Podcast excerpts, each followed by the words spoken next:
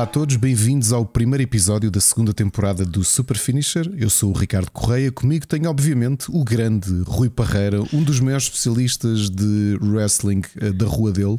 Rui, como é que tu estás? Da minha rua, não, do meu andar, do meu prédio. Do teu andar, sim. Sim, porque ainda por porque cima eu- tens o Wrestling PT perto de ti, não é? A Liga Portuguesa do Sim, Wrestling mas é perto sou, da tua soube, casa. que o, soube que o meu vizinho aqui do prédio ao lado tem um cão que percebe mais de wrestling que eu. Anda sempre para mandar-se para cima das pessoas, estás a ver? E a minha cadela já aprendeu também e manda-se para cima das pessoas a fazer grandes cenas.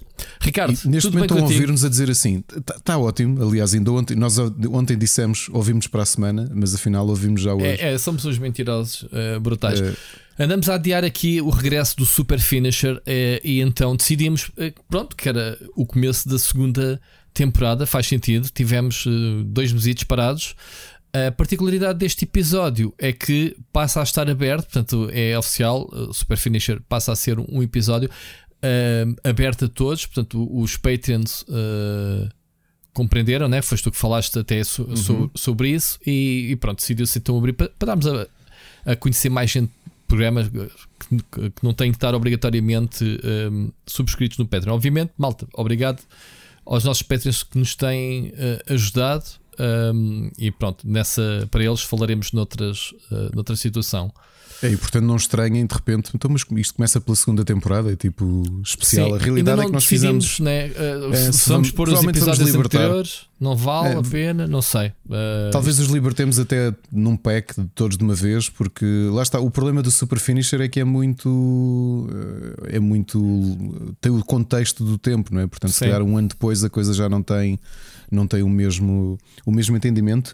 E aliás, vamos dizer-vos que esta season premiere do Super Finisher até vai ser diferente, que vai ser dois pay-per-views num só, e ainda por cima um dos pay-per-views são dois dias, porque é o, a grande WrestleMania. Eh, e posso-vos dizer que até eh, o Rui Coitado esteve aqui um bocadinho à minha espera, porque eh, o WrestleMania já foi há mais de um mês e meio. Eu já não me lembro, porque eu na altura vi, vi-lo praticamente no dia seguinte. Um, ou seja, ainda vi alguns combates em direto, mas depois vi, vi os outros em diferido. E, e estive, tive que estar a rever algumas coisas porque já nem me lembrava do alinhamento. Portanto, eh, Rui, se calhar vamos começar aqui pelo primeiro dia e falar um bocadinho Sim. desta WrestleMania 38. Eu, eu- eu nunca tinha assistido a nenhum, ok? Hum. Ok. Uh, sempre ouvi falar do WrestleMania, até por, por causa dos jogos. E, e- e digo, digo que não, pá, já não me lembrava de um espetáculo, mesmo fora do ringue, uh, a entrada de todos os lutadores, uh, todos os props, todos os efeitos, as luzes, os LEDs, uh, as bandas musicais, os cheerleaders. Eu nunca vi uma coisa assim, Ricardo. Isto é normal no WrestleMania acontecer. É, é porque, primeiro, não nos podemos esquecer do ponto de vista de espectadores, continua a ser, e vamos aqui considerar um evento esportivo.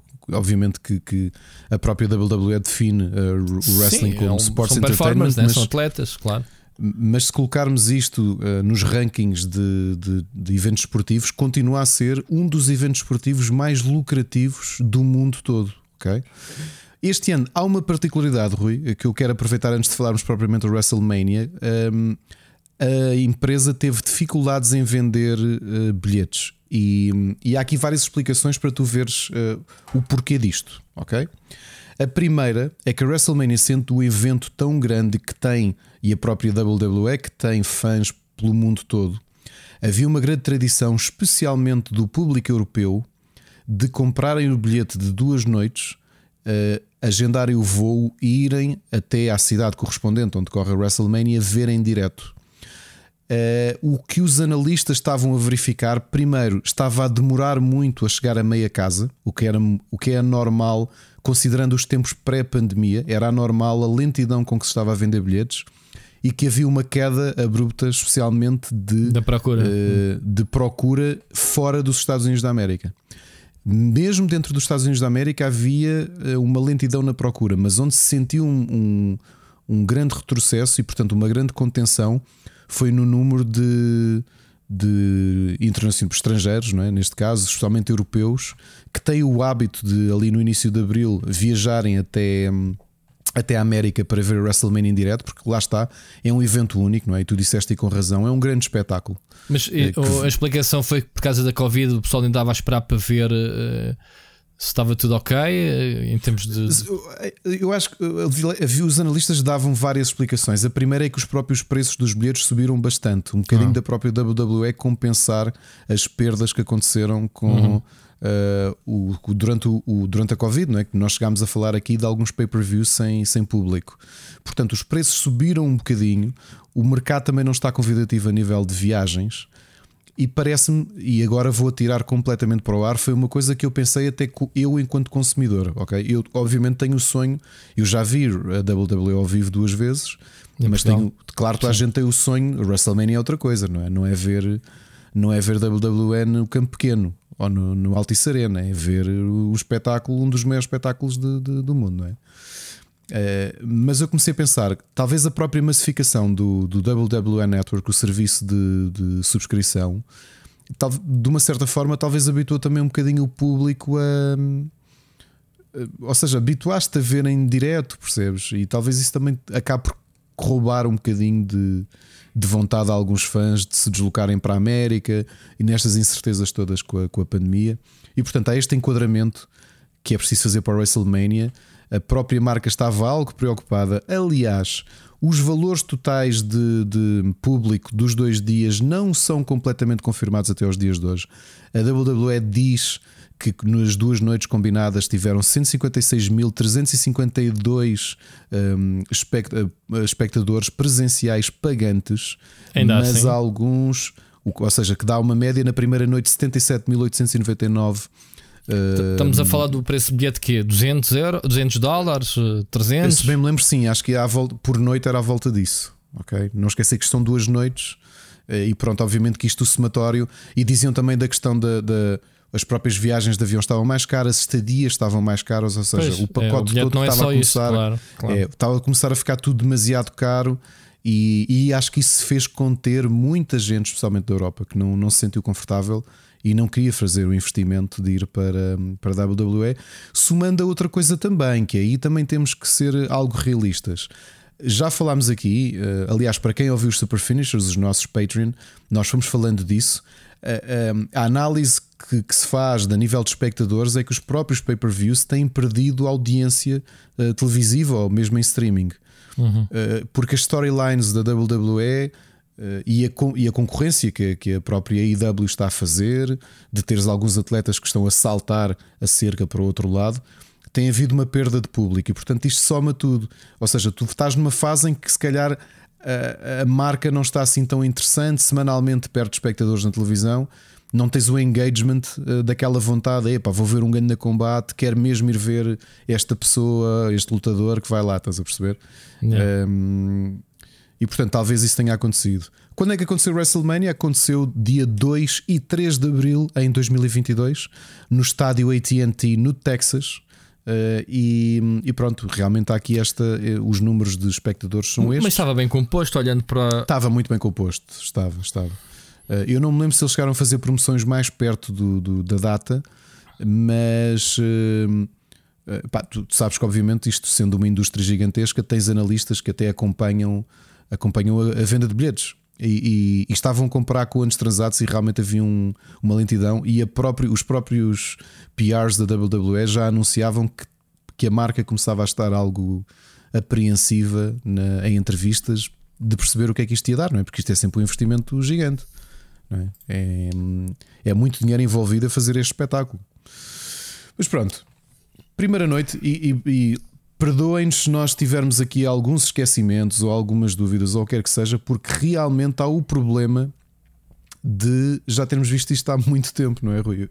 Aliás, sim. eu aproveito e já liguei aqui o, o, o pay-per-view uh, para me lembrando. Uh, Sim, mas a, a, a, primeira nota, e, e, e, e, para quem nos está a ouvir pela primeira vez, agora que estamos a libertar, o Ricardo, como já puderam ver, é especialista e vai-vos dar todos os, os dados técnicos e, tudo aquilo.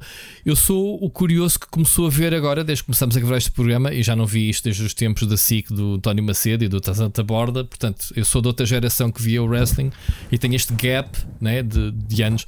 Aprecio, não é algo que eu me sente a ver, mas estiver a dar, yeah, curto estar com a presença. E o Ricardo reanimou-me um bocadinho em mim é. esta, este, lá, este gosto de, de, pelo menos apreciar uh, alguns dos também, golpes, não é? Tu também, a realidade é que isso uh, isto aconteceu também comigo, porque obviamente que foi com o meu filho, eu já tinha falado disso no Split Chicken. Que agora ter com quem partilhar este gosto, obviamente que, que reacendeu a chama de ver wrestling, que eu tinha deixado de ver uh, mais ou menos em 2008, acho eu, 2009. E, e, o entusiasmo de discutir isto com o Rui, por muito que eu não sou nenhum especialista, portanto, não, por exemplo, eu olho para o Jorge Botas, a, a, o grande Jorge Botas, a fazer o comentário na Sport TV e ele Sim. sabe o nome dos movimentos todos. Eu, ele e o Bruno Almeida, não é? que era o antigo campeão uh, nacional. Uh, e eu, eu não sei o nome dos, dos movimentos todos, mas eu acho aqui interessante uma coisa que se lhe vão sentir. E eu e o Rui não comentámos nada sobre os pay-per-views nem sobre os combates. E eu acho que é isso, é o Rui com, este, com a visão de espectador que, por exemplo, não acompanha os episódios semanais, que é uma coisa uhum. que eu também admito. Uh, acho que há uma diferença que vão sentir quem ouviu os Super Finisher anteriores e este.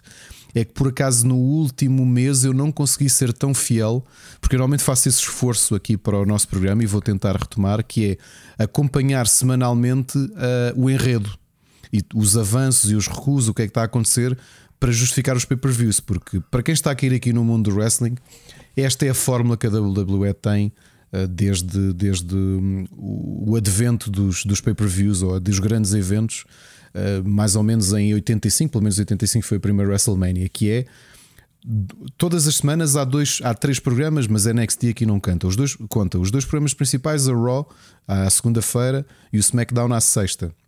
E o que acontece é que as storylines dos lutadores, as rivalidades, quem é que perde, quem é que ganha, eh, as picardias, a ideia é durante o mês vão sendo alimentadas como uma novela, é? com combate, que, que vai ligar é ao combate a sério do pay-per-view desse mês.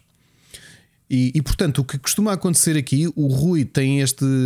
Uh, tem esta parte que eu acho interessante, quase de, de tábula rasa, porque ele não tem influência da semana, ele analisa o combate uh, sem conhecer a novela pelo meio.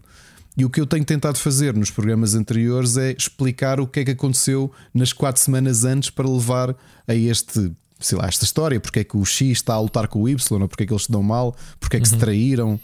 E pronto, esta parte que tentamos fazer, desta vez não vai acontecer assim tanto. Eu tenho alguns lamirés para dar em relação a alguns combates, mas eu não consegui de forma muito uh, muito uh, regular acompanhar o SmackDown e o, e, o, e o Raw. Portanto, vamos aqui tentar fazer o nosso melhor neste. Ainda por cima, isto vai ser um 2 em 1. Um. Isto vai ser assim, um programa bem desafiante. E portanto, arrancamos a primeira noite, que foi a noite de sábado, dia 2 de abril, com um combate que não foi a feijões, era um combate pelo campeonato, uh, pelo, pelo cinto, pelos cintos de tag team da SmackDown que na altura estavam no, na cintura dos dois irmãos, o Jay Uso e o Jimmy Uso, e que tinham sido desafiados pelo eh, Shinsuke Nakamura e pelo Rick Boogs. O Rick Boogs, agora sim, já como wrestler, eh, para quem acompanhou a WWE no ano passado, ele era o guitarrista que toca a grande é música. O Shinshuku, ele não era? Do, é, é do Shinsuke Nakamura o Rick Boogs era o guitarrista, claro que todo bombado, mas que fazia o solo da entrada do Shinsuke Nakamura. E já agora, se não conhecem a música, vão ouvir a música de entrada do Shinsuke Nakamura, que para mim continua a ser das melhores desta, desta nova Entraram geração. assim a cantar os dois né, nesse WrestleMania, Foi, exatamente. vestidos a rigor. Foi, uh... sim, senhor. Foi, sim, senhor.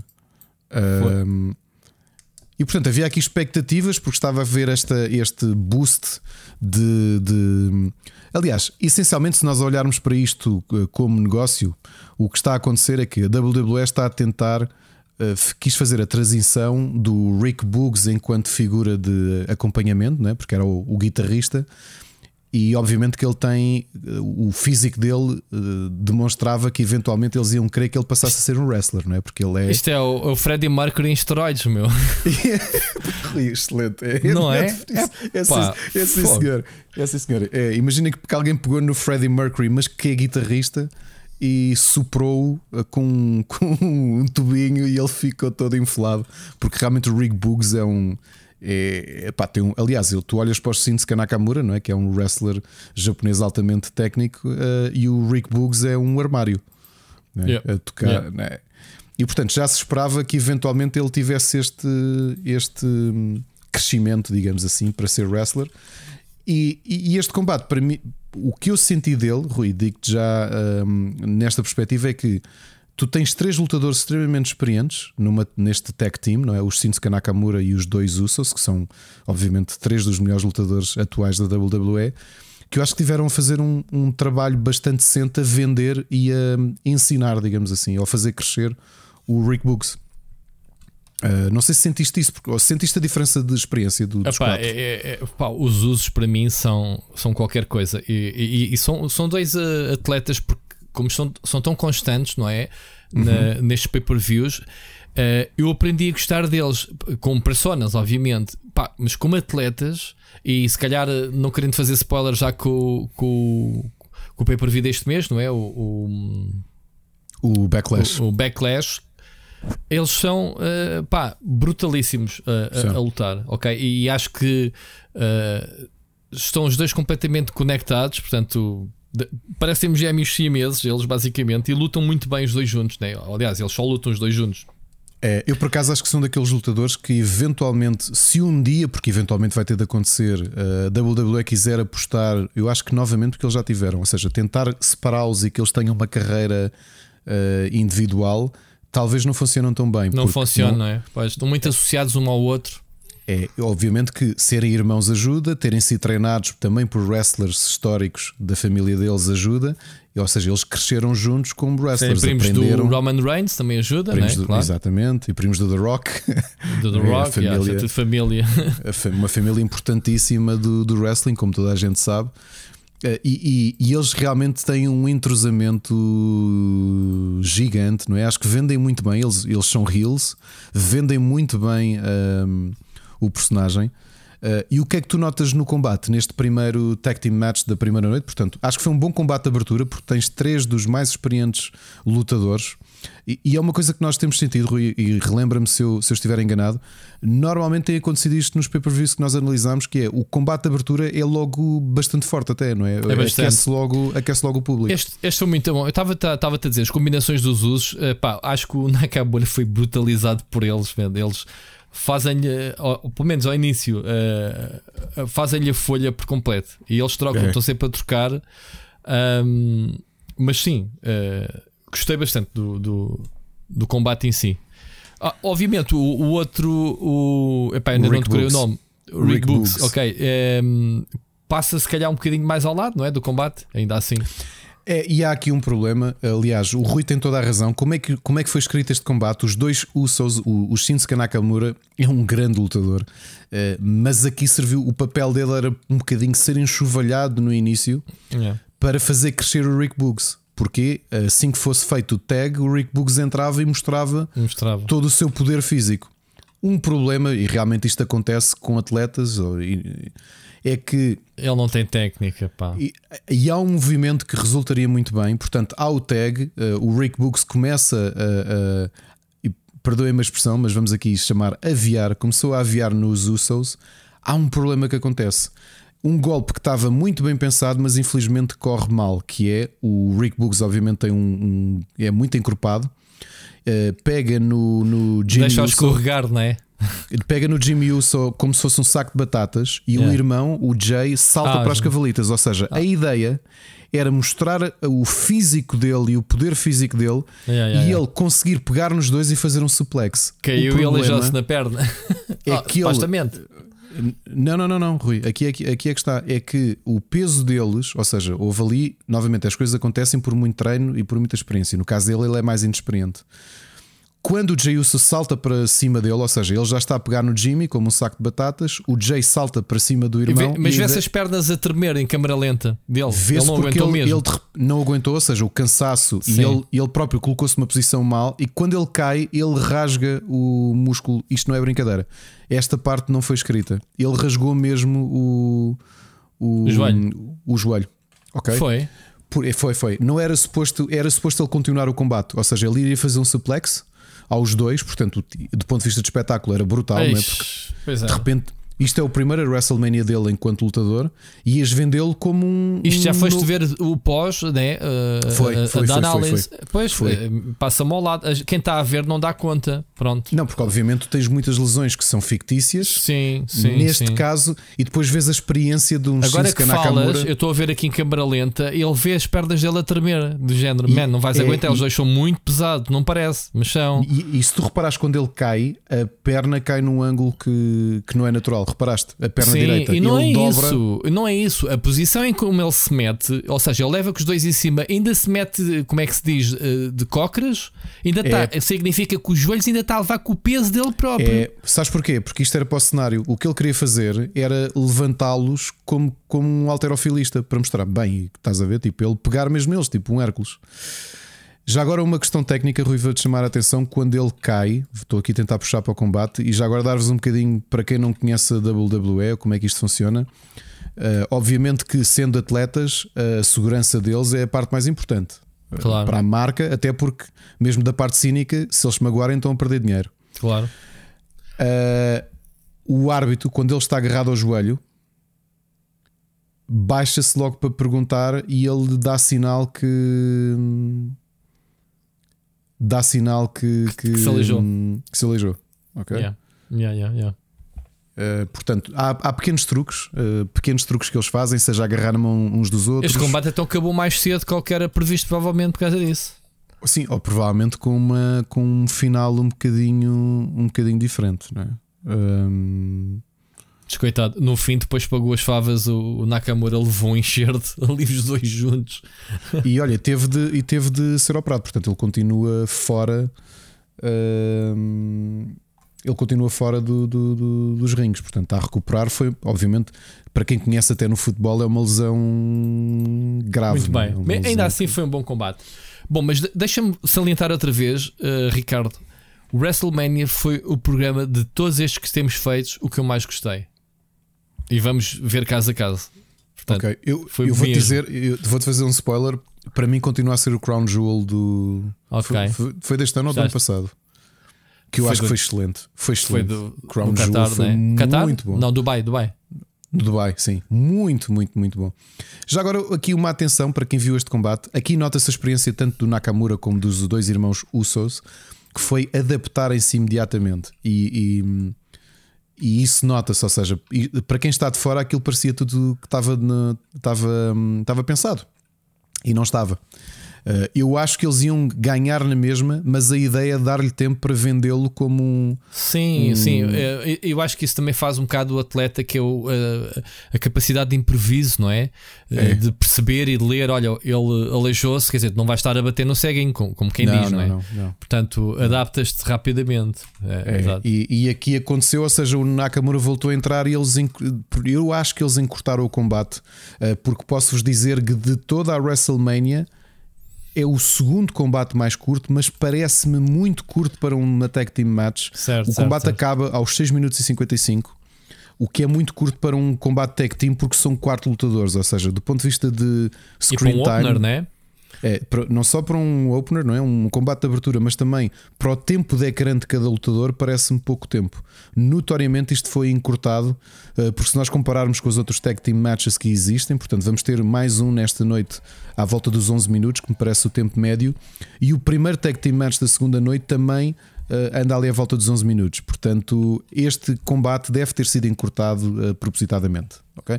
Ainda assim, eu acho que foi um bom combate. Eu tive pena de, de- de realmente eles não terem espaço para vendê-lo, porque ele não esteve muito tempo em ringue, se tu te lembrares. Ahm, Não, não teve quase nada. Sim. e vamos ver como é que ele recupera agora de. de- como é que ele. Acho que, acho que a operação correu bem, portanto, vamos, vamos ver. O combate Pois. acaba por, por terminar. ahm, o Nakamura tenta fazer um, um Kinshasa, portanto, agarra-se à corda e está ali a puxar um Kinshasa, mas acaba por levar um super kick do Jey Uso. O, faz tag ao irmão, ao Jimmy, que sobe à terceira corda, faz-lhe um Uso Splash, que eu acho que não era o final que eles pensaram.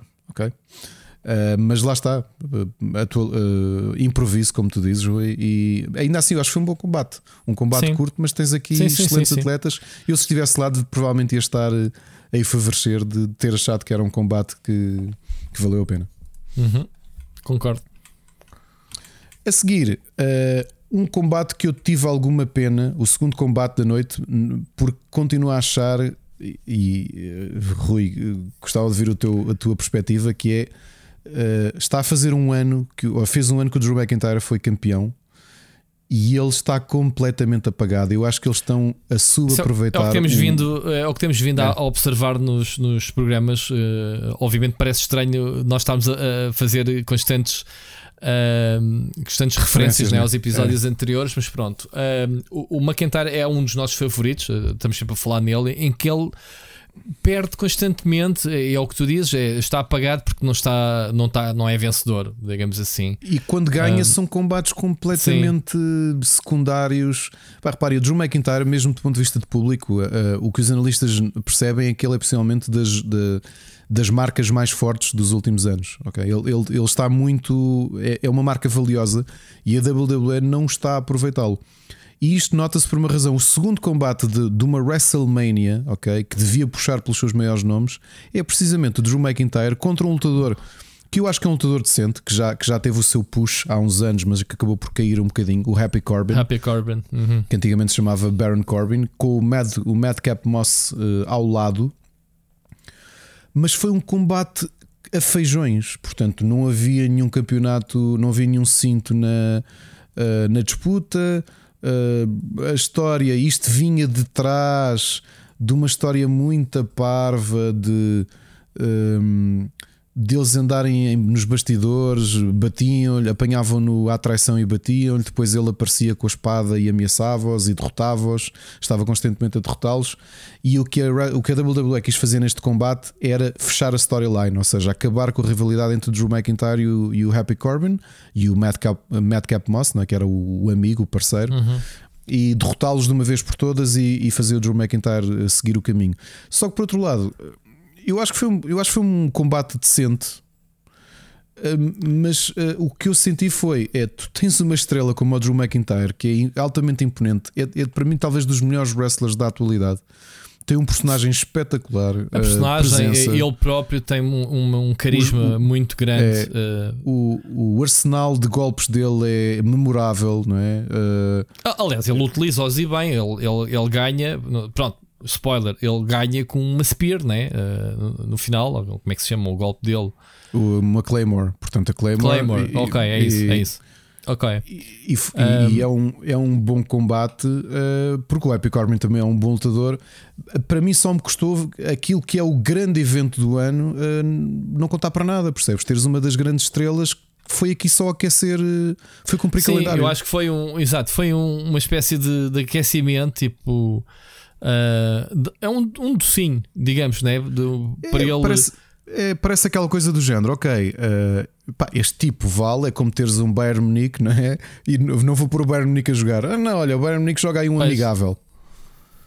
Uh, eu acho que a parte boa do espetáculo, óbvio, o Rui já disse aqui, é verdade. O combate não foi muito longo, foram 8 minutos e 35 que serviram sobretudo o Drew McIntyre dominou o combate praticamente todo, porque estava feito para isso mesmo, ou seja, era, era o culminar desta rivalidade entre eles os dois, uh, entre eles os três, aliás. O, o, o, que eu mais gosto, no, neste, no geral, alguns lutadores, e neste caso em específico do McIntyre, é que estes tipos são umas bestas, mas têm uma agilidade. Ao fim, ele manda um mortal por cima das cordas é, é, e, e enterra em cima dos dois lá embaixo, é estendidos fora do ringue. Pá, este é preciso ter coragem, meu, porque isto pode correr mal. Ele Pô, manda um mergulho. Com, é, com, preciso de muita com... técnica para fazer isto, porque especialmente este movimento que o Rui está a fazer, devem estar a visualizar qual é, porque é um, é um, é um movimento recorrente na, no wrestling que é os lutadores voarem para fora do ringue, seja por cima da terceira corda, mas mais frequentemente entre a segunda e a terceira corda. Ah, Portanto, por cima da terceira corda. No caso dele é porque ele é muito grande, Sim. mas muitos lutadores e muitas lutadoras fazem isto é entre a segunda e a terceira corda, ou seja, projetarem-se okay. sem. Ou seja, tens de contar duas coisas. Primeiro, no caso dele, que ele faz, uh, ele faz o mortal quando salta. Uhum. Tem realmente de fazer o golpe bem feito, porque para não cair, porque já houve acidentes graves com este golpe de malta que cai de pescoço Sim, se sim, não derem sim. a volta toda. Sim, e tens de confiar que os teus adversários, está lá para parar colegas, a, a queda. Exatamente. Normalmente acontece isso muito bem. É, isso é. é, é bonito eles de ver. movimentam-se bem. É, é porque, pá, se não vais estar a arriscar a vida do. Yeah. Uh, portanto, há este movimento que foi realmente extremamente bem feito. Veres um tipo com 1,96m, acho eu, que é o que o Drew McIntyre tem, uh, que, não deveria ser tão ágil quanto é para o tamanho que tem, que é a parte, não é? Tu tens de dar razão. Tu esperas ver alguém com este musculatura, com este, com este físico uh, e com 1,96m, não Pois. deveria ser assim tão ágil. mas é. Exatamente, mas é, muito ágil. É, e- e- Eh, diz, diz, diz, completa. Não, e é, e é isso, e não sou ágil como extremamente atlético, eh, Yeah. acrobático até, não é? Porque eh, nós vimos aqui combates excelentes. O ano passado falámos de um combate que adorámos, que foi Drew McIntyre contra Bobby Lashley e Braun Strowman, que na realidade acabou por ser um Drew McIntyre contra Braun Strowman, porque o Bobby Lashley esteve fora. Foi a última participação do Braun Strowman num pay-per-view antes de ser despedido pela WWE. Que foi um combate excelente. Tu tens dois tipos, um deles com quase a bater os dois metros, acho eu, não é? Nós ficámos bem basbacados, que foi dos melhores combates destes últimos anos. Uh, portanto, lembras-te desse combate? Eh, O Não. combate entre os três, não? Com o Braun Strowman. Lembras-te do Braun Strowman? sim. Pronto. Era Drew McIntyre, Braun Strowman, Bobby Lashley, que eles, eles empurram, e foi ainda sem ah, já sei qual é. durante a Já sei qual é. Antes dele ser despedido, o outro, sim, Exatamente. mais uma vez ganhar com batota, não é? Exatamente, exatamente. E portanto, o que é acontece neste combate? Realmente o, o Drew McIntyre ganha com a célebre Claymore no Happy Corbin e o final eu tenho de admitir que gostei. acho que é Uhum. Opa, uma o boa conclusão. Candy, era o que eu estava aqui a, a É, encolher-me é. para, para dizer o, o easter egg dele pegar na- no, no, no Claymore, né, na espada dele. Sim. O, o outro vem para subir o ringue. Eu assim, onde é que tu vens, meu? Conta lá, Ricardo, o que acontece? E o que ele faz? Vem o Madcap Moss tentar vingar o amigo, não é? E, o, e ele está com a Claymore e pensa: Não, amigo, agora vou cortar as cordas do ringue. Pergunto esta. eu, pergunto eu, ah, a, espada corta mesmo aquelas cordas? Corta, corta. É que o gajo, o gajo brinca muito com aquela espada no. Corta, corta. Ele, corta, ele vai corta. aleijar alguém com a espada, meu. Corta. Uh, vamos só lembrar aqui uma coisa, especialmente para quem gosta de história medieval ou de RPGs medievais. A Claymore é uma espada de duas mãos. Duas mãos. Se fores uma pessoa de que, estatura que ele, que ele normal, usa como se fosse um esgrima.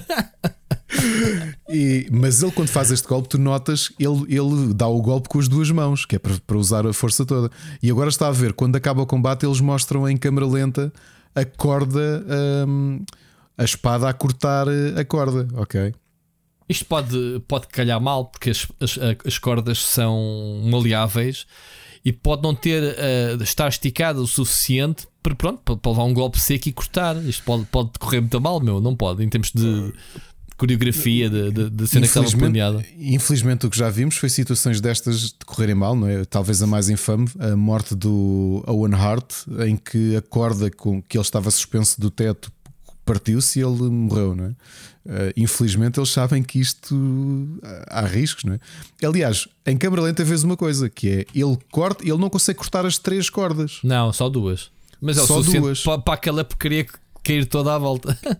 Uh, o ringue, ou seja, a estrutura cai, mas tens uma coisa curiosa que é com o impacto, uh, tu vês o ricochete da, da, da, da espada. Já reparaste isso no.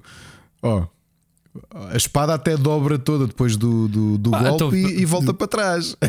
Exato. Pois. Pois. ah, para lá, esta espada é de borracha, vai-te lixar. Agora é que se deu para ver. Ela não, uma espada não dobra assim de metal, Ricardo.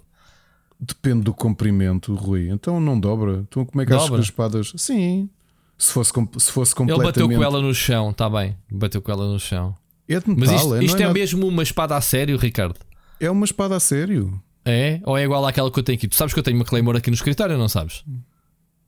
Não, por acaso não sabia. Não sabes? Ok. Não. Numa próxima live, pede-me para mostrar que eu mostro. Eu tenho uma, eu tenho uma Claymore igual à do McIntyre, meu. O que ela pode é não estar afiada dos dois lados. Normalmente estas espadas de props, eh, por exemplo, provavelmente ele tinha ali a marcação de qual é que era o lado que estava hum, que estava cortante. Normalmente ele não deve andar com a espada afiada, Ah. mas para, esta, para este stunt devem ter afiado Mas se calhar, um se calhar agora também tinha ali uma marquita a dizer: Olha, é aqui que bates. Se, sei lá, não Ou sei. inf- não sei se enfraqueceram daquele lado ou não, mas corta mesmo. Aliás, tu vês isso na, Tu vês na.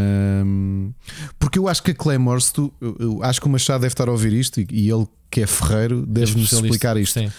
Um, comparado com espadas duas mãos com uma espada bastarda, eu acho que a Claymore, historicamente, a lâmina não é tão fina, porque não é suposto ser tão pesada. Ou seja, é mais, para o comprimento que ela tem, ela, ela é mais maleável. Por isso é que ele dá aquele golpe e tu vês o impacto um, a fazer uh, aquele, aquele ricochete okay. na, na sim, lâmina. Sim, sim. sim, sim. Epá, porque eu acho que se ela fosse completamente maciça, ele não, não pegava, por muito forte que ele seja, não pegava na espada com uma mão. Certo. Ou se fosse daquelas espadas mesmo que aquilo não dobra, aquilo podias matar alguém à mocada com, com a espada, estás a perceber? Uh, pessoal, isto é o Super Finisher. Acabámos de passar 6 minutos a, analisar o, o Sim, easter egg final easter do... egg. É muito fixe. Mas olha, mas, próximo mas vale combate que eu adorei. Vamos embora. Olha, o próximo combate eu tenho de, tenho de admitir que tive de morder a língua. Eu detesto uhum. o Logan Paul. É, okay? O, o, Sim, o, o Logan Paul foi a celebridade convidada. Normalmente os, os pay-per-views de wrestling têm sempre um. Está tudo bem já agora? Tá, deixa aqui ir aqui a webcam. Fizeram-te um spear. Fizeram um spear. O, normalmente os, os pay-per-views de WrestleMania, especialmente, têm sempre uma celebridade. Já muita gente apareceu. Mr. T há muitos anos. Uh, o ano Sim, passado. Não, aquele... não é o único, spoiler alert. Não, o, o, aquele que. O ano passado falámos disso. Provavelmente a melhor participação de sempre de alguém que não é wrestler como wrestler. Um rapper que eu não conhecia, que era o, o, o Bad Bunny que fez um combate, fez vários combates excelentes. O WrestleMania do ano passado com ele foi excelente. E este ano, quando eu vi, uh, e até comentei com o Rui, que era uh, o combate ia ser o The Miz, o wrestler The Miz, que ia convidar uma celebridade e anunciar quem era, acabou por revelar Sim. que era o Logan Paul. Logan Paul. Contra uh, duas figuras emblemáticas, aliás, uma figura emblemática e o filho, e que o é filho, o Rey Mysterio, Mysterio, e o Dominic Mysterio. Dominic Mysterio. Epá, Só fazer aqui uma chamada de atenção, Rui, ah, curiosamente. Okay. Sim, o Dominic, sim. a roupa dele não é por acaso. A roupa okay. que o Dominic traz é uma homenagem ao, à roupa que o Eddie Guerrero usou numa WrestleMania, não me lembro qual delas, foi a 24 ou a 25. O Eddie Guerrero?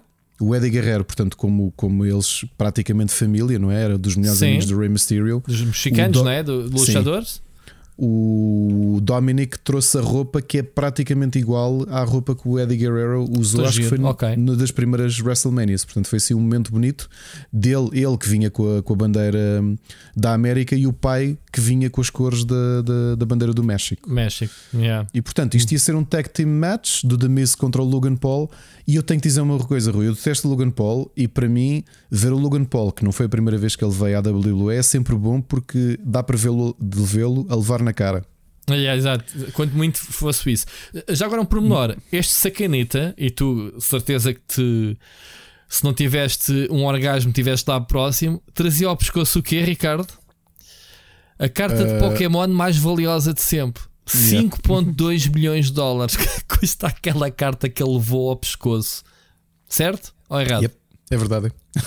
Como é que é possível um gajo levar um troféu ao pescoço que vale 5.2 milhões? O gajo a mostrar a carta de Pokémon mais valiosa, man. Impressionante. Pronto, e é mais uma razão que eu achava que ele merecia levar na cara. Não é? Exatamente, e ficar disto. sem a carta. Chegar no fim Olha, e tipo, a carta desapareceu, não sabemos dela. Azadinho. Uma coisa curiosa: se fosses daqui, dos tipos do, do, dos assistentes que estão ali junto ao ringue, dos não, dá, dá cá, tipo, dá Pokémon, cá. toma lá, mete, tens, aí Pokémon, tens aí uma carta, mete, trocamos, man, o gajo não dá conta. Não, tipo, não dá aí enquanto lutas, eu guardo aí. Pum, esquece, despedia-me e ia-me embora. Ia correr, fora, a correr trocava, fora dali da. Trocava a carta e ia-me embora. Sim, eu também ia-me embora. Olha, mas tenho de admitir, eu fiquei muito surpreendido com o Logan Paul. Eu não Olha, estava à espera que ele tivesse tão bem como wrestler. Né? Que ele faz assim tipo, uau, wow, este gajo treinou. Não é? Sim, mas, ou seja, sabíamos que ele, já falámos aqui dele ter. Dele ter Era ele, do... eu confundo o que é que ele faz, o que é que o irmão faz, não é? O Jake, Jake Paul, não é? Como é que é? Não, foi. foi sim, Logan sim, Paul e foi... Jake Paul, sim. O outro é boxe, certo? Ou é o UFC? Já não me lembro, já não me lembro, não me lembro mas é, é, do ponto de vista de vender, ou seja, a parte técnica dos golpes. Uh, o mesmo desempenho dele, a, a força, coreografia estava com, muito com, bem treinado. Com Miz, eu, sim. eu tive que morder a língua a pensar assim: eu detesto o Logan Paul, mas tive que dizer, bolas, o tipo teve bem. Teve, teve, eu concordo contigo. Tipo teve muito bem, foi um bom combate tenho também que te dizer, e é uma coisa Isso é que nós caninha, fal... batuteira, Sim, a apanhar as claro, manhas todas, não é? Claro, não. Então, não, o parceiro do Miss, se não fosse batuteiro, o uh, que é que, okay, que eles iam conheço, fazer? Não conheço o Miss. Tenho de admitir, Rui, e, e, eu dei muita tareia aqui no, no, na primeira temporada do Super Finisher, o Dominic Mysterio. Eu acho que ele está, evoluir, está realmente é? está a evoluir muito. Ou pois. seja, no início ele era carregado às costas pelo pai e pelos, pelos, adversários pá, que andavam ali quase a trazer o, o menino. Uh, parece que levaram o menino para o emprego. Uh, e agora eu acho que ele está a tornar-se um muito bom wrestler, muito acrobático, como o pai. Uh, o que até me tem surpreendido porque ele é, uh, ele é bem mais alto que o pai, não é? Tem um corpo muito diferente do Rey Mysterio, mas eu acho que ele tem a agilidade do pai e a técnica, portanto, eu acho que ele tem um futuro. ainda assim, deixa-me deixa fazer-te uma pergunta. Tu és o Dominic, não é? Uh, queres quer não és um wrestler profissional e já andas nisto há mais tempo que um Logan Paul. Tu ias deixar como ele deixou o Logan Paul fazer aquele golpe de pegar nele de pernas para o ar e fazer o. Como é que ah, se, não sei qual é a técnica. É que se vê que o Logan Paul meteu o braço por baixo para o tudo, proteger. Muito, muito bem. Olha, não Rui, foi? Tu tá, juro, tu estás a perguntar isso. Eu estava neste precisamente a ver a repetição em, em câmera lenta. Sim. Sa sabes que foi esse golpe que eu pensei assim: este gajo. Uau. Foi é? mais profissional. a cabeça eh, e o pescoço de uma oh, forma que eu pensei, sim, eu não confiava neste gajo. Sim, senhor. Rui, o que eu senti foi uh, o Logan Paul só naquela câmera lenta mostrou mais profissionalismo Exato. a proteger o adversário do que eu Sim. vi atletas que vivem yep. disto yep. que às vezes não têm esse tipo de. Pá. Percebes? Yeah, uh... Mesmo muito bom. Malta, quem, quem puder ver este pay-per-view só por este, ou este combate no YouTube ou onde quer que esteja, vejam o Logan Paul a dar aqui um exemplo de como é que um amador, né? podemos lhe chamar amador, sim, sim, sim, consegue ser amador, bem profissional. Pá. Fogo, Olha, gostei muito. Fiquei, foi daqueles momentos em que eu fiquei muito, muito surpreendido com, com, com, o treino que ele teve e ele levou isto mesmo a sério. Uh, porque tu repara, no caso do Bad Bunny, o ano passado o Bad Bunny também tem outro físico, portanto é muito menos encorpado e muito menos musculado que o, que o Logan Paul. E o tipo de combate que ele fez é diferente, portanto, ele não fez este tipo de golpes que envolvem pegar no adversário e fazer este tipo de movimentos mais arriscados. Este movimento que ele fez é bastante arriscado, ok? Isto. Muito aliás, arriscado, pá. Muito arriscado, porque nós sabemos até de, de. Havia, já não me lembro quem é que tinha um finisher semelhante. Estou-me a tentar lembrar historicamente. Havia alguém que tinha um finisher que lesionou para a vida um, um, um colega com este golpe mal feito. Porque para, para perceberem, eh, se não viram o golpe, e agora não me estou a lembrar como é que ele se chama, ele envolve pegar no adversário, dar a volta, né? embrulhá-lo si, e fazê-lo é. cair. Ou seja, os dois embrulham-se no outro, mas uh, tu, estás, uh, o, tu estás a pegar no teu adversário e a fazê-lo cair uh, bem feito. Tu tens de conseguir embrulhá-lo, dar-lhe a volta de maneira a que ele caia de cara para baixo. Uhum. Mas isto mal feito, o que pode acontecer é tu, enquanto estás a enrolar, tu podes deixar cair o, o adversário de cabeça e, portanto, é, é preciso um sangue frio do caraças e uma pessoa sem experiência ter, ter a capacidade, não é? Uh, de, de, executar. Eu, eu, eu gostei bastante man, desse, desse golpe. Foi, foi. E tu tens toda a razão também. O Dominic, não sendo não sendo veterano, epá, o nível de confiança que ele tem que ter. Aliás, Exato. não esquecer também uma coisa: parte do sucesso deste golpe passa da pessoa que está a sofrer o golpe. Porque Sim, é o que eu, estava... que eu te estou a dizer, se confiavas ou não, porque ele teve que se entregar, não é? Tem que é deixar é por... ir. É, é, o Logan Paul faz uma coisa, eu estou a voltar a ver o golpe em, em câmera lenta. O próprio, para se preparar, o próprio Dominic o que faz é encosta-se logo à virilha do. Ou seja, ele encosta-se logo à virilha. Hum, para se proteger, mas o Logan Paul, antes de cair, para garantir que ele não escorrega, enrola, encosta enrola. mesmo ali ao, ao, o braço dele. Sim. É, logo, logo. Uh, e o que eu estava a te dizer, uh, porque há um caso, uh, se calhar o, o Chiro e o Machado estão a ouvir isto e estão-se a lembrar de quem é que eu estou a falar. Mas alguém ali à volta, de há uns 20 ou 22 anos, que num golpe destes, nem foi culpa de quem o fez, foi quem, culpa de quem o sofreu. Por uma razão que é há o instinto que tu tens Pá, não que eu tenha feito wrestling, mas uh, pela descrição de quem, de atletas, o que dizem é o instinto que tens quando alguém te faz isto é tu pôres a cabeça para fora. É natural, ou seja, estás-te a tentar uh, equilibrar quando alguém te enrola assim. tu tens de contrariar o instinto de pôr a cabeça para fora, de, de puxares para trás o pescoço.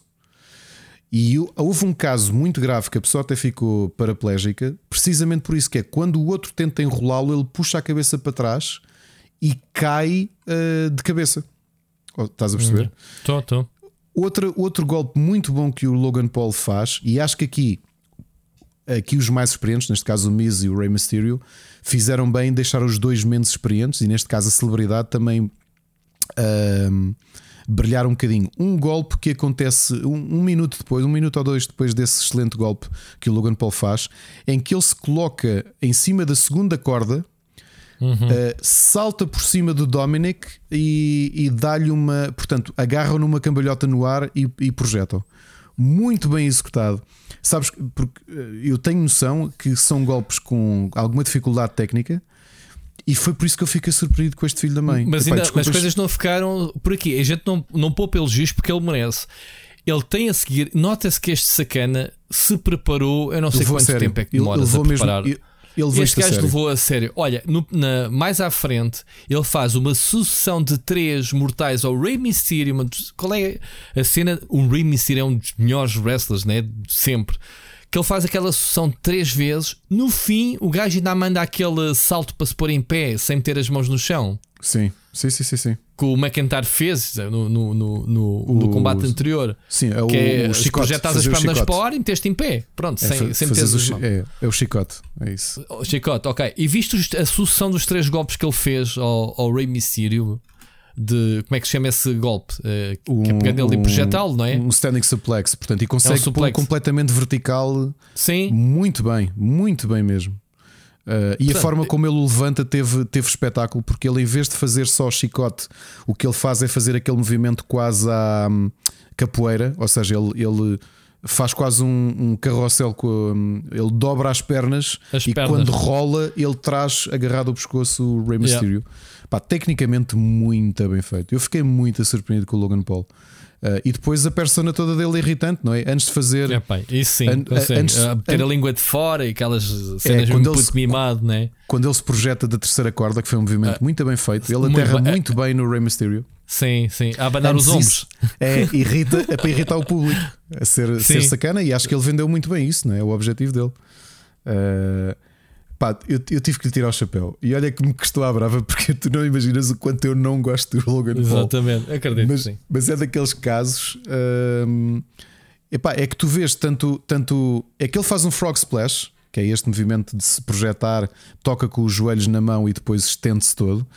Que é um, um, golpe habitual tanto do Rey Mysterio como, como do próprio Dominic. Aliás, ele leva com dois golpes desses seguidos, hum, mesmo no fim do combate. Uh, Leva com o pai e com o filho. Ou com o pai com o filho, filho e depois com o pai. Exatamente, exatamente. Sim, sim, sim. E depois ainda vem o Miz e ainda pega no. Como é que é? É isso, vem pega no Dominic e, e faz e, ali uma sanduíche tipo, do, toma Logan Paul. Uh, e, ele, ele, e uma coisa que também temos de admitir: para um amador, o Logan Paul vendeu muito bem os golpes dos adversários. Ou seja, o Logan Paul levou três seguidos, meu. Ainda veio o Miz. E sabes o que é que isto. Olha, vou dizer uma coisa que me vai custar e que é quase um preâmbulo do que vamos falar a seguir este gajo não é profissional e consegue vender melhor golpes do Sim. que o Olmos. Agora, agora, houve aqui uma grande surpresa. Ai, o Olmos, a gente já lá vai. A gente já lá vai. Houve. houve. Há aqui uma coisa que eu não gostei foi do desfecho. Em primeiro lugar, ok, eu até vou dar de barato o Logan Paul e o Miz terem ganho, mas merecia que fosse o Logan Paul a fazer o, o a contagem, a fazer a, a, a, submissão. Não achaste assim um bocadinho tipo, man, que é que o Miz em termos de, de espetáculo, sim, sim não é? Lá, mas eu acho que era mesmo essa irritação de é, é de veres o tipo que menos faz, de repente é ele que leva os louros. Uh, porque ele depois, ele à traição apanha o, o Rey Mysterio, faz-lhe um Skull Crashing final, que é um, para quem não conhece, é um golpe em que tu, uh, como se estivesse a pôr a mão no ombro de um amigo, mas fazes-lhe uma rasteira no, no, na perna que está próxima de ti, e, e pegas-lhe na cabeça para ele cair de cara no chão. E ele faz esse, o final é dele, o Skull Crushing final é ao, ao Rey Mysterio e ganham, mas claro que não fica por aí, porque, não. e essa é a parte depois deliciosa, ainda que ele merece. No final, claro, como isto era um convidado, ainda leva o, o Logan Paul ainda leva um Skull Crashing final e portanto ainda foi de boca ao chão. Ou seja, o próprio companheiro Claro, partir tinha que os dentes no fim. Olha, Rui, gostei muito deste combate. Foi, eu também, eu também. Muito. O E- gajo sai mesmo do, a- armado em, em mete nojo do, do ringue a mandar beijinhos para o Logan Paul. Quer dizer, o próprio companheiro de equipa, né? mesmo a mete nojo. e- e vou-te dizer uma coisa: eu acho que a WWE foi inteligente porque abriu aqui caminho, abriu possibilidade de, com esta traição, portanto, dois heels, não é? Um heel a trair o Construir outro aqui uma heel, história, né? de construir Né? uma história e do Logan Paul ter um, um, um face Um turn, regresso, portanto, sim. passar a ser face e ter aqui uma rivalidade com o próprio Miz. Uh, eu acho que se ele quisesse, ele podia ser um bom wrestler. Eh, Ouve, custa-me a brava dizer isto. Logan Paul, Epá. sim senhor, tiveste Uma coisa é a personalidade que tu não gostas dele, como persona É. do YouTube, é irritante, mas É, depois, é. se fores a ver ele no ringue, é outra, outra coisa, não é? Houve. Melhor wrestler do que alguns wrestlers que eu já vi em. em... Mas pronto, muito bom, gostei bastante. É vamos verdade. eh, para o quarto combate, não é? E finalmente vamos entrar no campo das senhoras, que ainda não houve nenhuma senhora neste. É, e fazendo aqui spoiler a quem não ouviu a primeira temporada, eh, quase todos os pay-per-views dos combates preferidos que eu e o Rui tivemos foi sempre Yeah. da divisão senhoras, feminina. são tão porque boas. Sim. a divisão boas feminina- lutadoras, atenção. A divisão feminina da WWE está com uma qualidade tremenda e este combate não foi, não foi, eh, não, não destoou. Estamos a falar, eh, fazemos aqui um backtrack, certo. um backtrack ao ano passado eh, no SummerSlam. eh, ok, fazer aqui o contexto. A Becky Lynch era campeã e até revelar, até num momento um bocadinho atípico da própria Grávida, empresa é? permitir, Sim. sim, que ela em direto Ser num dos pers- da programas persona. é, saiu da persona e admitiu eu estou grávida e passou. Está grávida de outro wrestler, o Seth Rollins. Uh, na vida real, isto não é enredo. E ela passou o cinto nessa altura e, portanto, esteve, obviamente, licença de maternidade. Ela regressa no SummerSlam no momento que eu e o Rui uh, destruímos, porque foi das coisas mais desrespeitosas que podiam fazer. A Bianca Belair era a campeã na altura, tinha feito excelentes combates em todos os pay-per-views, é das melhores atletas da WWE da atualidade. E o que é que acontece? A Becky Lynch aparece no SummerSlam, que é o segundo pay-per-view mais importante da marca. Surge, claro que o público ficou contente, sobe ao ringue, porque ela ia lutar contra a Carmela, e a Becky Lynch diz: Não, não, não, eu regressei, sou eu a combater pelo cinto, e em 34 segundos derrotou a campeã. O que foi uma coisa muito, muito, muito negativa. Que Faz, podia- faz lembrar aquelas senhoras que estão numa empresa, não é? E vão de licença de parte e tu tens de contratar uma pessoa, não é? A, a trabalho temporário. E do dia em que esta chega, a outra é dispensada, tipo, pá, tchau. Não é? Foi, eu assim. acho que não, não val- só teve uma coisa: é que aproveitaram esse, esse momento para fazer o heel turn da Becky, porque a Becky Lynch, com o personagem dela do The Man, era face. E aproveitaram esse momento muito negativo para, para criar uma tensão ainda mais pesada sobre ela, para fazer o público odiá-la dela ter ganho à, à campeã num curto espaço de tempo. E portanto, esta rivalidade delas foi evoluindo até chegarmos a esta WrestleMania 38, em que a Becky Lynch, ainda campeã, é desafiada finalmente pela Bianca Belair, que quer o, o cinto de volta, essencialmente. Claro. E, e a entrada de cada uma delas foi mais uma vez. Foi, foi ah, sim, sim. não é? Uma de carro, outra como orquestra. É verdade. É pá, grande luxo, sim senhora. E depois o combate em si, eh, posso-vos já dizer, dos dois dias da WrestleMania, foi dos meus combates favoritos. Foi, foi que gostaste. Gostei Ok. muito do combate das duas. A, a Becky entrou a todo o gás, não é? Logo a, a querer acabar o combate ali. Tentou cinco vezes, tenho aqui anotado. Sim, eh, o- logo tentar ganhar, não é? o Logo que é, pinfall. vamos despachar já isto. É, tentou Né? o pinfall o mais cedo possível. Uh, eu acho que elas as duas trabalharam muito bem as forças que têm. Neste caso, uh, nós sabemos, a Bianca Belair, uh, é, obviamente que é uma excelente atleta, mas eu acho que há uma coisa que tu não notas, isto até daquilo que assumes que uma pessoa é, ela é muito forte fisicamente. Muito, muito, muito, muito forte. Não é, tão bicho, não é tão bicho como a. A vá Ripley. lá, a- a- pá, sim, e a, ou, ou a Charlotte, Charlotte Flair, Flair, que, pronto, sim. não é, não é tão Não é, não, é- como é elas, é mais ágil, mas ainda É assim nota-se tem força. Epá, porque o movimento que ela habitualmente faz, aliás, ela faz isso à Becky Lynch, que é pegar nela a fazer a, a, a, a tábua e erguê-la como se fosse um alter, Sim. não é para todos. Sim, okay. mas a Becky Lynch também não é propriamente muito. É, é, ela em gritnhas em relação a é, elas todas. É? é? é, mais técnico e mais, mais ágil. ágil. Sim, sim, sim. sim, sim, sim. Uh, olha, foi um combate muito, muito intenso, portanto não teve momentos parados. Uh, eu acho que elas venderam bem a rivalidade no aspecto em que sentias que ambas. Porque tu às vezes tens estes combates pelos cintos em que se nota que ou o atleta ou a atleta não estão muito contentes porque vão perder o cinto ou não estão contentes com o que está a acontecer, mas aqui acho que as duas foram muito profissionais a vender um, o, vá, digamos, o ódio que tinham uma pela outra, não? É? o ódio ficcional, obviamente. Sim, sim, sim, sim. Um, e isso nota-se no combate, o combate foi sempre intenso, ou seja, foi sempre. Uh, uh... Sempre muito intenso, man. E, e, o combate em cima das cordas, pá, não é? Também, também, também. Uh, muitas projeções. Uh, estava aqui a ver numa repetição de um golpe em que uh, a Bianca Belair está como se fosse uma peça de roupa a secar ao sol.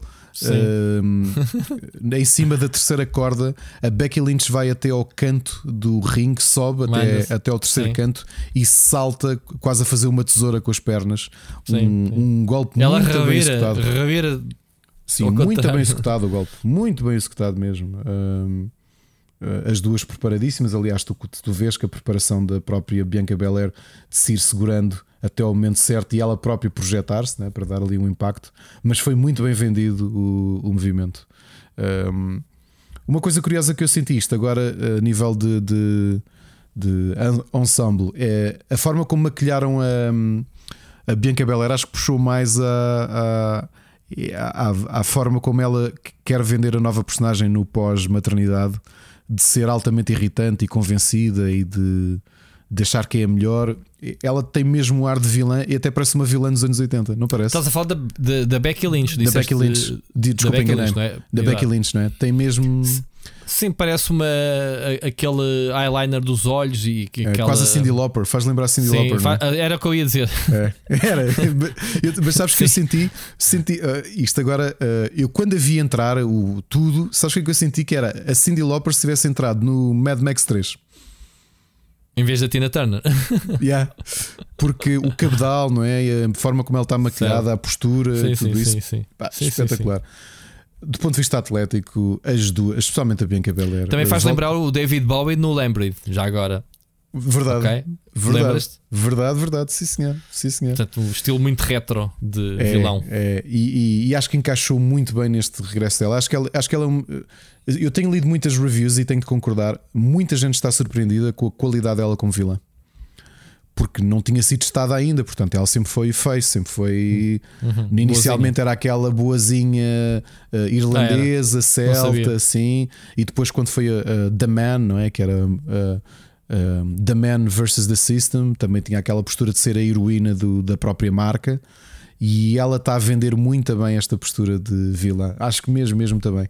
Portanto, ela é realmente uma excelente uma excelente atleta.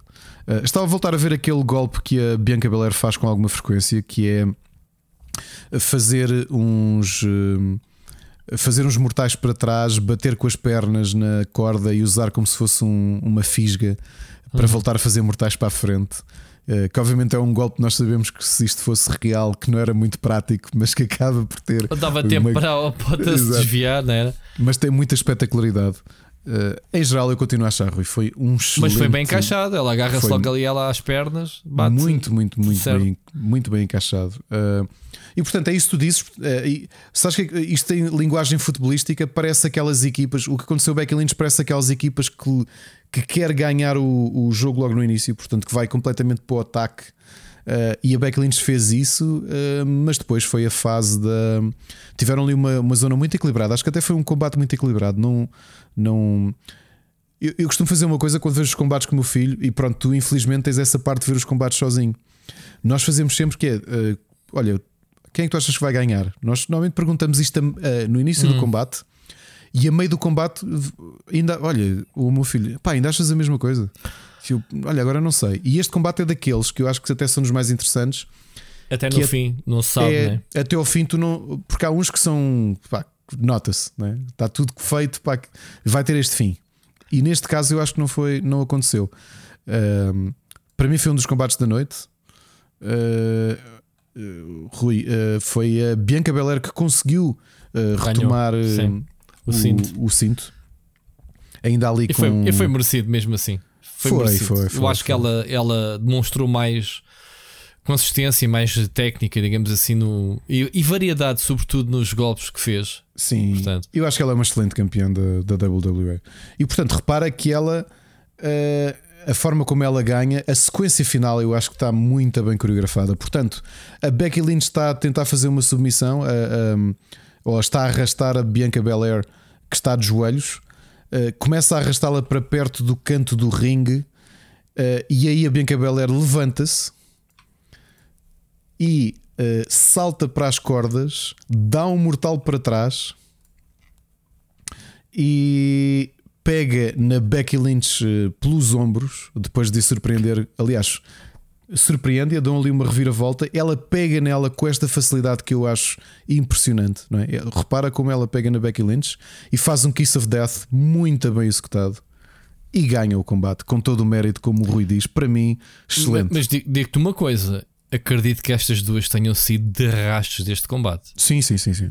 sim. Epá, Estamos... Eu acho que elas entregaram tudo em termos, como eu disse, de variedade. De, de repostar, não é? De sair numa sim. situação de desvantagem para superares para cima, que é um esforço pá, a dobrar, não é? Não te estás a defender como estás a contra-atacar. Um, obviamente e, que as pessoas pensam, é, o pessoal, ah, isto não é a sério. Ouve, não é a sério, não estou a, a duvidar dos golpes, é a ginástica destas senhoras. Quando a gente diz que claro. estão todas arrebentadas, não é porque andaram a levar peras uma da outra, é porque, porque é isto é uma tareia do caraças. Claro pá. que sim. É e só, só que uma curiosidade que é uh, o combate anterior acabou em 11 minutos e 15 do Miz e Logan Paul contra o Rey Mysterio e Dominic Mysterio. Este combate entre a Bianca Belair e a Becky Lynch durou 19 minutos e 10. Foi, foi, grande, o, foi, o, combate mais o segundo combate mais longo da primeira noite e o terceiro combate mais longo de toda a WrestleMania. Foi um combate intenso, longo, mas longo no aspecto em que tu não sentiste o tempo passar. Tu tens aqueles combates não. longos que tu pensas. Não, não, não encheram chouriço nem nada. Este é, nada. Este é, o, é o combate que vende um bilhete, não é? É, é, é sim senhor. Um excelente combate de, de wrestling. A, a, acho que a Bianca Belair foi uma excelente vencedora e a Becky Lynch fez também muito bem em vender a rivalidade uhum. e vender a vitória. Derrotada, da, digamos foi, assim. Foi sim senhor. A seguir, muito bem. Uhum. aquilo que já se falava, uh, sabia-se que o Seth Rollins ia desafiar. Uh, alguém, portanto não se sabia com quem é que ele ia combater, era uma surpresa, mas uma surpresa que ficou muito mal uh, escondida, porque hum. o Cody Rhodes, que tinha passado, uh, que tem uma história, não é? Ele é filho uh, do, do histórico Dusty Rhodes, que todos nós que vimos o wrestling no final dos anos 80 e início dos anos 90, que vimos combater, não? Dusty Rhodes é um dos grandes históricos, o American Dream é do tempo, obviamente, do Hulk Hogan, até anterior ao Hulk Hogan. Uh, o Cody Rhodes é o filho dele, uh, tem precisamente a minha idade e teve, durante, começou na WWE, como obviamente começou a carreira, assim como o irmão, uh, mas ele não foi, eu acho que a marca não aproveitou muito bem. E foi curioso como ele, quando saiu, quando foi criada a All Elite Wrestling, a AEW, a concorrência, ele acabou por ser a cara da própria marca, tornar-se ali uma espécie de presidente e wrestler ao mesmo tempo. A forma como ele cresceu, a forma como ele vendeu e tornou-se uma peça importante. Obviamente que isto aqui é em, clima de contratações, quase como no futebol. O contrato dele com a AEW terminou e por se saber isso foi um, um, segredo muito mal escondido para a WrestleMania porque já toda a gente dizia vai ser o Cody Rhodes, Rhodes que vai ser apresentado uh, no seu regresso à WWE. E foi precisamente isso que aconteceu. Portanto, o Seth Rollins. Ele teve seis anos, não é? Fora? Exatamente, exatamente. E, e, e, e, uma run muito pobrezinha, percebes? Ele nunca conseguiu ter grande destaque, teve personagens ridículos. Mas porquê é que foi a ausência dele? Uh, ele, ele, eu acho que foi ele próprio que se despediu, porque a realidade é que os personagens que a equipa criativa e o próprio Vince McMahon foram criando para ele eram muito ridículos, percebes? Uh, ele passou a ser um bocado um personagem meio apalhaçado, e mesmo assim eu acho que ele sempre fez o, o melhor possível com aquilo que lhe era dado. E a realidade é que ele saiu e cresceu como marca. Nós temos de olhar para estes wrestlers não só pela sua capacidade, mas também com, com o poder que, que, têm a vender enquanto marcas eles próprios. Mas, mas com a ausência, como é que tu vendes o que é que quer que seja? Porque ele foi para a IW e que era uma marca que não existia e que ele foi um dos ah. grandes responsáveis por a marca tornar-se ah, a grande concorrente okay. da WWE. Ah, ok. Ele teve seis anos uh, afastado da WWE, mas esteve na IW, e ajudou, né? ajudou a criar a IW, ou seja, ajudou okay. a tornar a IW aquilo que ela é hoje. Quando o contrato dele termina, acho que foi em março de 2022, e, não se, e ele desaparece da IW, este segredo de quem é a grande pessoa ou o grande nome que vai voltar ou que vai aparecer na WWE, obviamente que o impacto foi um bocado uh, limitado. Ah, é, Deduziu-se logo. Okay. Sim, toda a gente dizia, é o Cody Rhodes. Pronto, é de certeza. E foi, e ele vem com uma, um personagem novo, não é? Uma persona nova. O pai American, dele era o American, American Dream. Night. Ele okay. é o American Nightmare. Ok. E Rui, que grande combate. Sim, para já tens um Seth Rollins, né? Pronto, não, é, não, não é só fazer Rollins... filhos à Becky Lynch, né?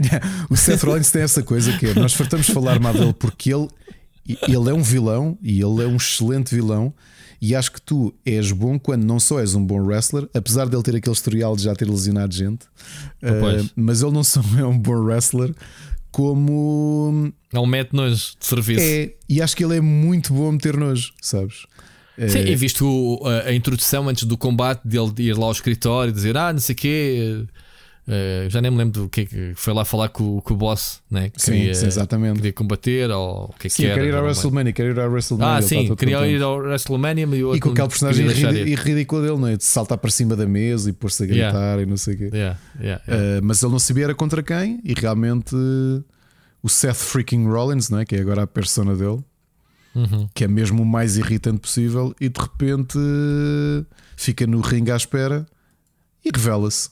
The American Nightmare, Cody Rhodes. Eu acho que até a própria roupa dele, a postura, ele é uma figura gigante. Eu acho que ele vai ter muito em breve lá de ser eh, um dos campeões da WWE.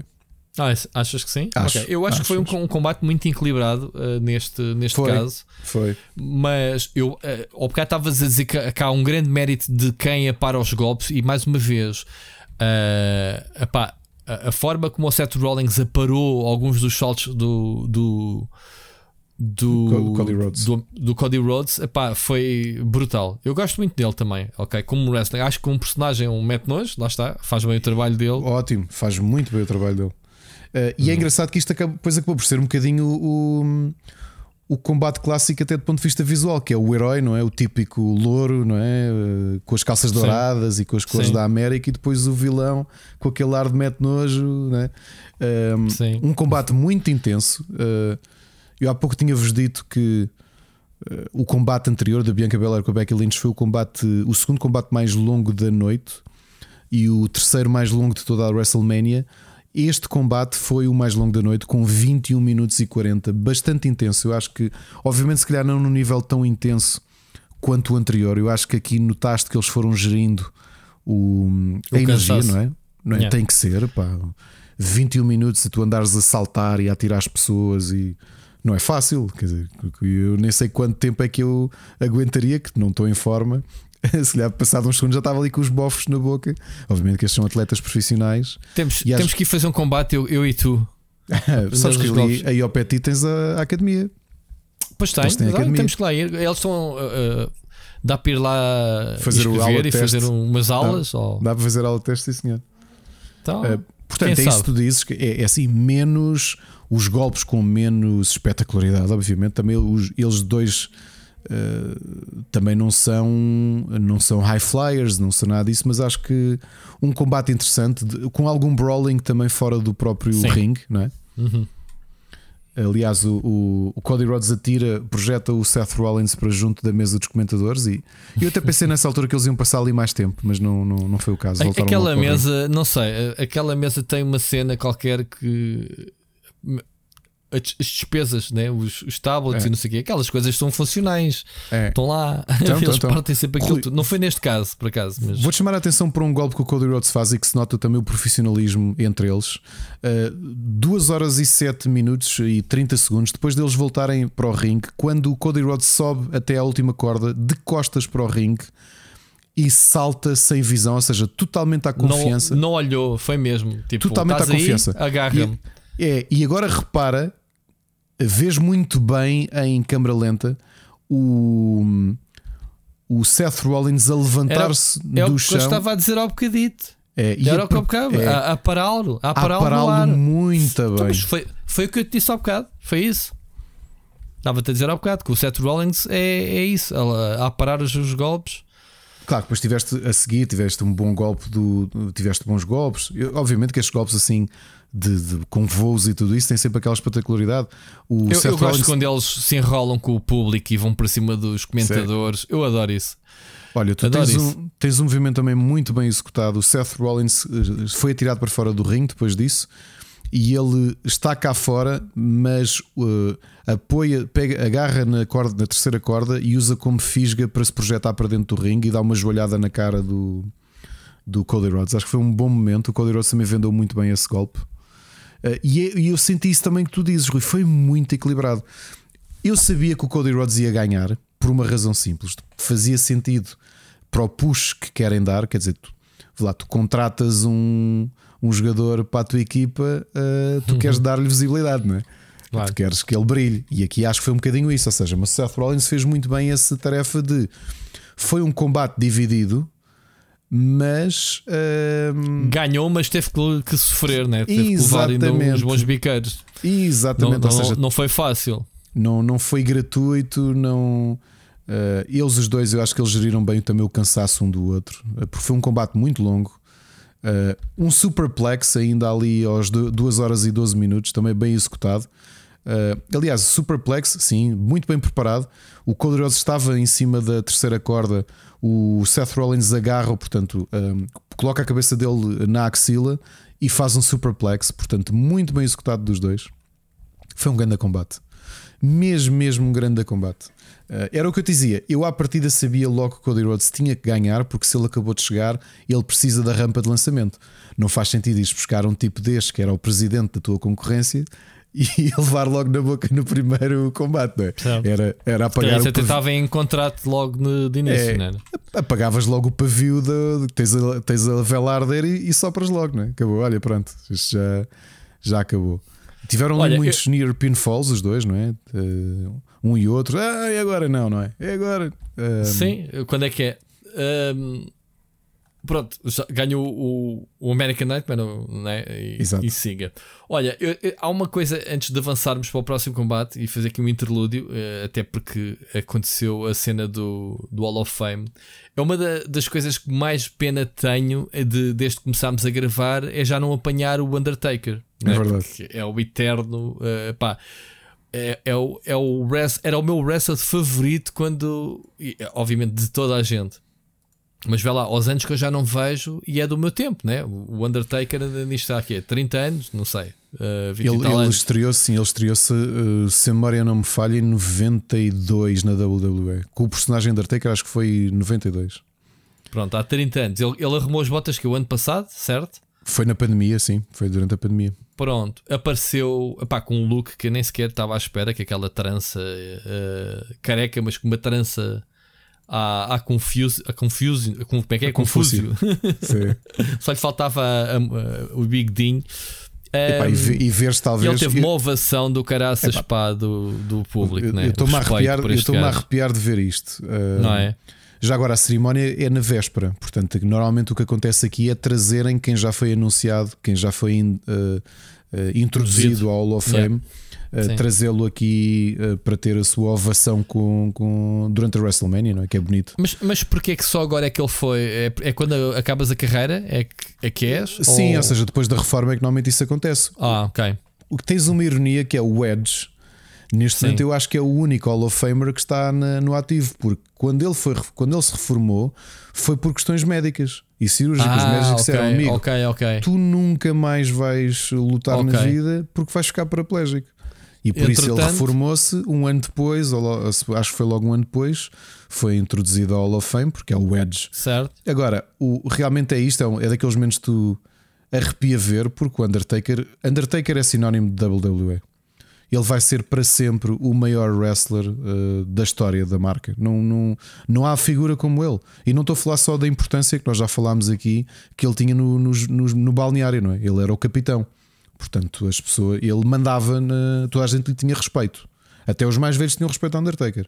E não é que ele fosse um tipo que ia dar a pera a toda a gente. Ele, ele dominava o balneário. Portanto, toda certo. a gente respeitava até a própria direção. Era o juiz, não era? Era, o, era. quando havia problemas iam lá falar com ele, não era? E ele é que ajuizava, ele é que decidia os problemas. Pá, estamos a falar da pessoa, e não é muito frequente, o próprio Vince McMahon, que é o dono, respeita-o. Ok? Quer dizer, respeitam, mas há aquela polémica dele ter perdido, não é? O último combate, lá, de o reformarem com uma derrota, né? sem, sem, sem ser uma clean sheet. Como é que era não foi nos WrestleMania que ele não tinha perdido e depois foi perder com o Brock Lesnar.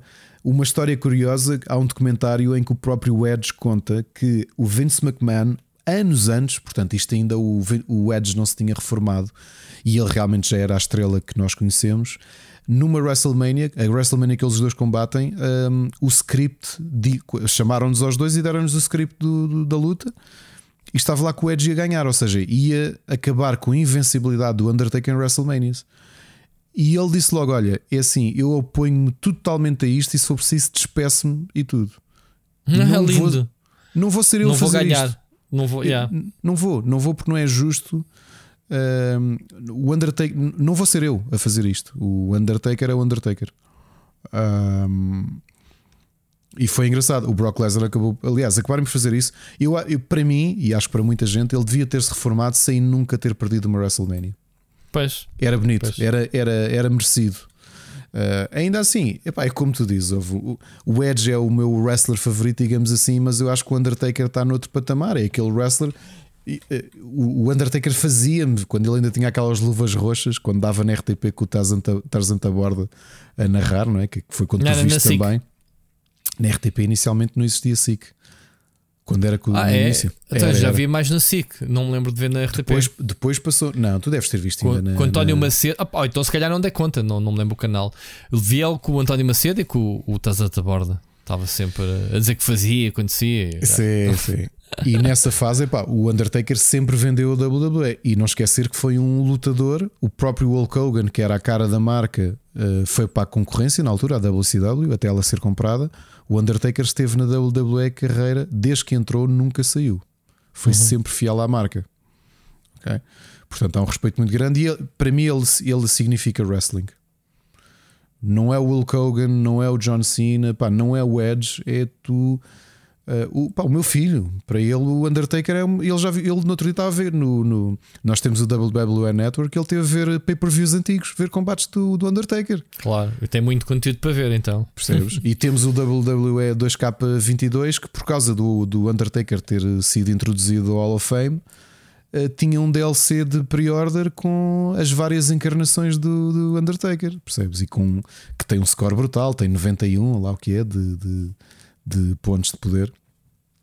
Mas pronto, foi realmente um momento importante o, o, a introdução do, dessa grande figura. Não foi a única, também queria só referir, Rui, que falamos do Hall of Fame 2022. O Vader, que uma figura estranha, não, obviamente que nunca ninguém se vai esquecer dele, é uma figura caricata, uh, muito problemática, porque ele, para o tamanho que tinha, não era muito profissional e ele também magoou muitos colegas. E pelo aquilo que a história conta Uh, acho que foram até os grandes nomes que acabaram por empurrá-lo para fora da. Um, isto ainda em 95, conseguiram empurrá-lo para fora da, da WWE uh, por, por acharem que ele não era um tipo seguro, portanto fizeram-lhe a cama. Ok? Uh, o próprio Undertaker, num combate que ele teve, hum, queixou-se que ele realmente não, não era muito profissional e que, ou seja, tinhas de ter um trabalho adicional para te protegeres dele. E depois os dois irmãos Steiner, o Rick Steiner e o, e o Scott Steiner, que também foram, e a Queen Charmel, mas que foram todos introduzidos à Hall of Fame e acho com mérito. Portanto, são, são lutadores históricos. Ok. Próxima, uh, próximo combate. O mais um choque titãs de senhoras. Portanto, Sim, já estamos aqui com uma nova rivalidade, não é? Uh, é. O regresso da Ronda Rousey, que nós falámos da Rousey, quando regressou, é. contra uh, Charlotte Flair. É. Que era uh, à, à, data da aliás, que é a campeã da SmackDown, e portanto a Ronda Rousey desafia para um combate uh, diferente. Portanto, não é um combate normal, é um I Quit match. I quit, yeah. E o objetivo é: não basta ganhar, tu tens de fazer uma submissão ao teu, à tua adversária e obrigá-la não só a desistir, a, a desistir mas a, sim a dizer mesmo I quit. Uh, uhum. Portanto, um, um, bom combate. Aliás, há aqui uma coisa curiosa que eu vou já dizer: a Ronda Rousey, nós sabemos que ela fez nome como, como lutadora de, de MMA, né? MMA, UFC, sim. Já nem sei. Nem sei qual das duas é. Okay. Também. Uh, eu admito que não é uma figura que eu gosto na WWE. Aliás, eu acho que é o problema que eu tenho tanto com ela como o outro lutador do UFC, que é o Brock Lesnar, eh, que é a necessidade da ah, marca sim, de. Sim. Como buscar são, atletas externos, como, né? é, como eles são mesmo lutadores a sério, uh, eu acho que lhes fazem um bocadinho overselling, percebes? Um, claro que a Ronda Rousey é uma excelente lutadora, uh, mas há algo nela que eu acho que não encaixa, porque, ou seja, eu nunca consegui aceitá-la uh, de forma realista. Certo, certo. A rivalidade com o Charlotte Flair percebe-se, ou seja, ela quando regressa à WWE, ela precisava, ou seja, ela é, ela é top card, portanto, obviamente que ela não ia estar a combater uh, a feijões, ela tinha que estar a combater diretamente com, com uma das campeãs. A rivalidade da, da Becky Lynch já estava feita com a Bianca Belair, portanto, só restava mesmo a, a Charlotte Flair. Uh, um combate mais duro do que a Becky Lynch e do que a Bianca Belair, porque elas, as duas também, não vou dizer que são menos técnicas, eu acho que são muito mais um, uh, brawlers. Não, é? não sentiste isso um bocadinho? Era o que eu ia dizer. Eu tenho aqui nas minhas notas, e, e vou dizer de sincero, eu escrevi, não achei muito interessante este combate, e escrevi assim: muito murro, muito pontapé, não pareceu muito técnico. Portanto, é, é, é isto que estás a dizer, foi muito é. brawler mesmo. É, mas eu acho que é a própria Charles Flair que se teve de adaptar à adversária, porque nós já vimos excelentes combates, por exemplo, Charles Flair contra, olha, contra a Asuka, contra a Rhea Ripley. A Rhea Ripley. Estavas a dizer que não tínhamos, tinhas aqui mais uma rival. A Rhea Ripley podia ser uma, uma potencial uh, rival né, da, é, apesar da de Ronda Rousey. Eu vou ter novidades para ti em relação à Rhea Ripley, mas vamos esperar que eu acho que este episódio okay. vai ser longo. Uh, mas uh, a Rhea Ripley também é outra que eu não compreendo, portanto, deram-lhe um push bastante interessante. A própria Asuka ajudou muito a vender a Rhea Ripley no início da carreira. Aliás, que anda desaparecida, né? tu andas à procura dela. Voltou, há um voltou há umas semanas, mas não apareceu ainda em pay-per-views. ok. E a, e a da, da boneca ainda não apareceu? Uh, também está ali, mas também não aparece em pay-per-views. Portanto, eu acho que eles neste momento Como estão. Como é que ela se chama? A da boneca? A Alexa Bliss. Alexa Bliss, sim. Eles estão com o problema, de, especialmente na divisão feminina, de terem muito talento para o são espaço muitas. São muito talentosas elas, é difícil e, né, de, e, de é- atribuir tempo de antena a todas. E para o espaço, é para o espaço. Também senti isto, portanto, já agora, Rui, por curiosidade, eh, este foi o terceiro combate mais longo da noite, o quarto combate mais longo de toda a WrestleMania, com 18 minutos e 30 segundos não está no mesmo patamar de uma Bianca Belair contra Becky Lynch. Uh, Sim. E acho que é precisamente por isso que é o, o a Ronda Rousey ah, é uma lutadora, portanto, tu notas na postura dela que é uma lutadora, ok? A lutadora de, de UFC. A Charlotte Flair é filha de, uma das maiores lendas da história do wrestling, a Ric Flair, e ela foi treinada sempre como wrestler. E tu notas que tudo para ela é mais espetáculo, ou seja, está tudo muito mais pensado, é muito mais técnico. Ela teve que se adaptar, como tu dizes, uh, uh, e este Saudades passou... do pai dela, já agora que falaste nele. Que é, um, que é excelente, pá, Ric Flair. Uh! Era um uh! doido maluco. Pois. E veres aqui a Charles Flair que, que, que, teve de adaptar o seu estilo à forma de combater da Ronda Rousey, ou seja, tiveste ali muitos grabs, muitos grapples, não é? tiveram muito tempo agarradas a dar murros no abdômen uma à outra, uh, ou seja, aquele tipo de movimento que tu vês no UFC. Que tens muito aqueles momentos agarrados é? dos lutadores e lutadoras agarrados a tentar fazer submissão. Uh, também foi realmente isso que eu achei menos interessante, uh, porque não permitiu hum, continua a vender bem a Charlotte Flair como uma, como uma, uma gigante, não é? Mas ao mesmo tempo uh, tenho que, também senti isso, Rui, que foi hum, menos. Não sei. Uh, acho que estamos habituados a Charlotte Flair noutro registro, não é? É, é, é isso. É, eu acho que não, não, falta aqui alguma química entre as duas. Ou seja, não, já é. vi que temos esta rivalidade, mas depois vais a ver e parece que há aqui qualquer coisa que não, que não joga. Houve muita submissão, muito, é o que tu estavas a dizer, era, era para isso que servia esse. Muito muita perna torta, muito agarrar pescoço. Epá, eu não sei se elas não se, eventualmente não se aleijaram às tantas, não é? é deixa aqui minha dúvida. Muita vou... submissão perigosa. Eu acho que eles tiveram que fazer a rivalidade com o Charles Flair porque é público que a Becky Lynch e a Ronda Rousey se detestam realmente, ok? E na vida acho, real. Na vida real. E acho que elas próprias estão no patamar em que se recusam um bocadinho a, a trabalhar uma com a outra. Ok. Ok. Portanto, tu, tu, tens ali alguns atletas num certo patamar que. Epá, que não se gramam mesmo e que a própria marca evita pô-los a trabalhar porque sabem que quando isso acontece há ali uns murros e uns pontapés e umas joelhadas que, epá, que desviam um bocadinho mais a sério, estás a perceber? Epá, desculpa lá, foi sem querer. Estás a perceber? Sim, sim, e sim. a Becky Lynch e a, e a Ronda Rousey não se dão mesmo bem ok? Mesmo. Uh, já agora, por curiosidade, vou também revelar que é muito difícil tu veres o Seth Rollins e o Riddle a lutarem um com o outro. E agora vais achar curiosa a explicação. É que a mulher do Riddle andou nas redes a falar mal da Becky Lynch, mas e a mulher do Riddle não é wrestler, ok? Começou a fazer uns posts, uh, sei lá, não gosta sim, da sim, Becky sim. Lynch. E a Becky Lynch não achou muita piada e o marido dela confrontou o Riddle nos bastidores e acho que aquilo pá, fica um bocadinho quente uh, e a própria marca também evita que eles combatam um com o outro.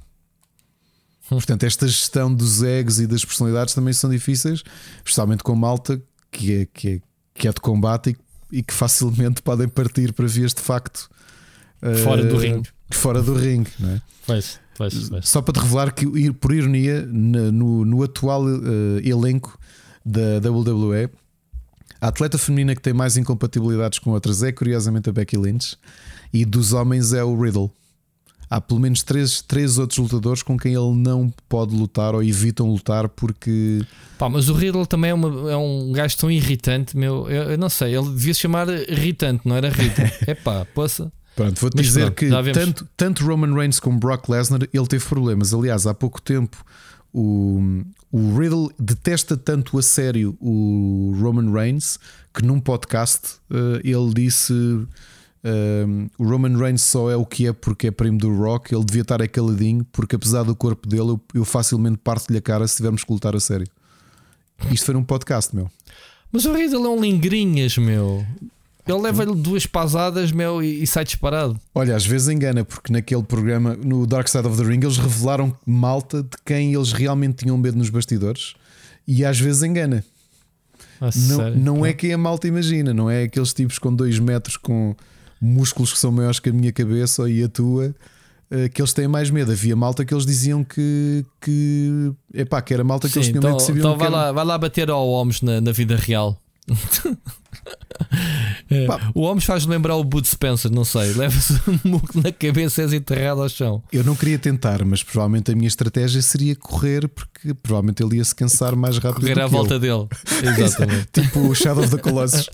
Sim, porque o gajo, o gajo é tão grande que o tempo de virar o pescoço para te virar do outro lado já tu estás no outro. Não, não, não. Portanto, andas à roda dele e ele cai para o lado tonto. Já agora, eu corri à volta dele, mas com distância.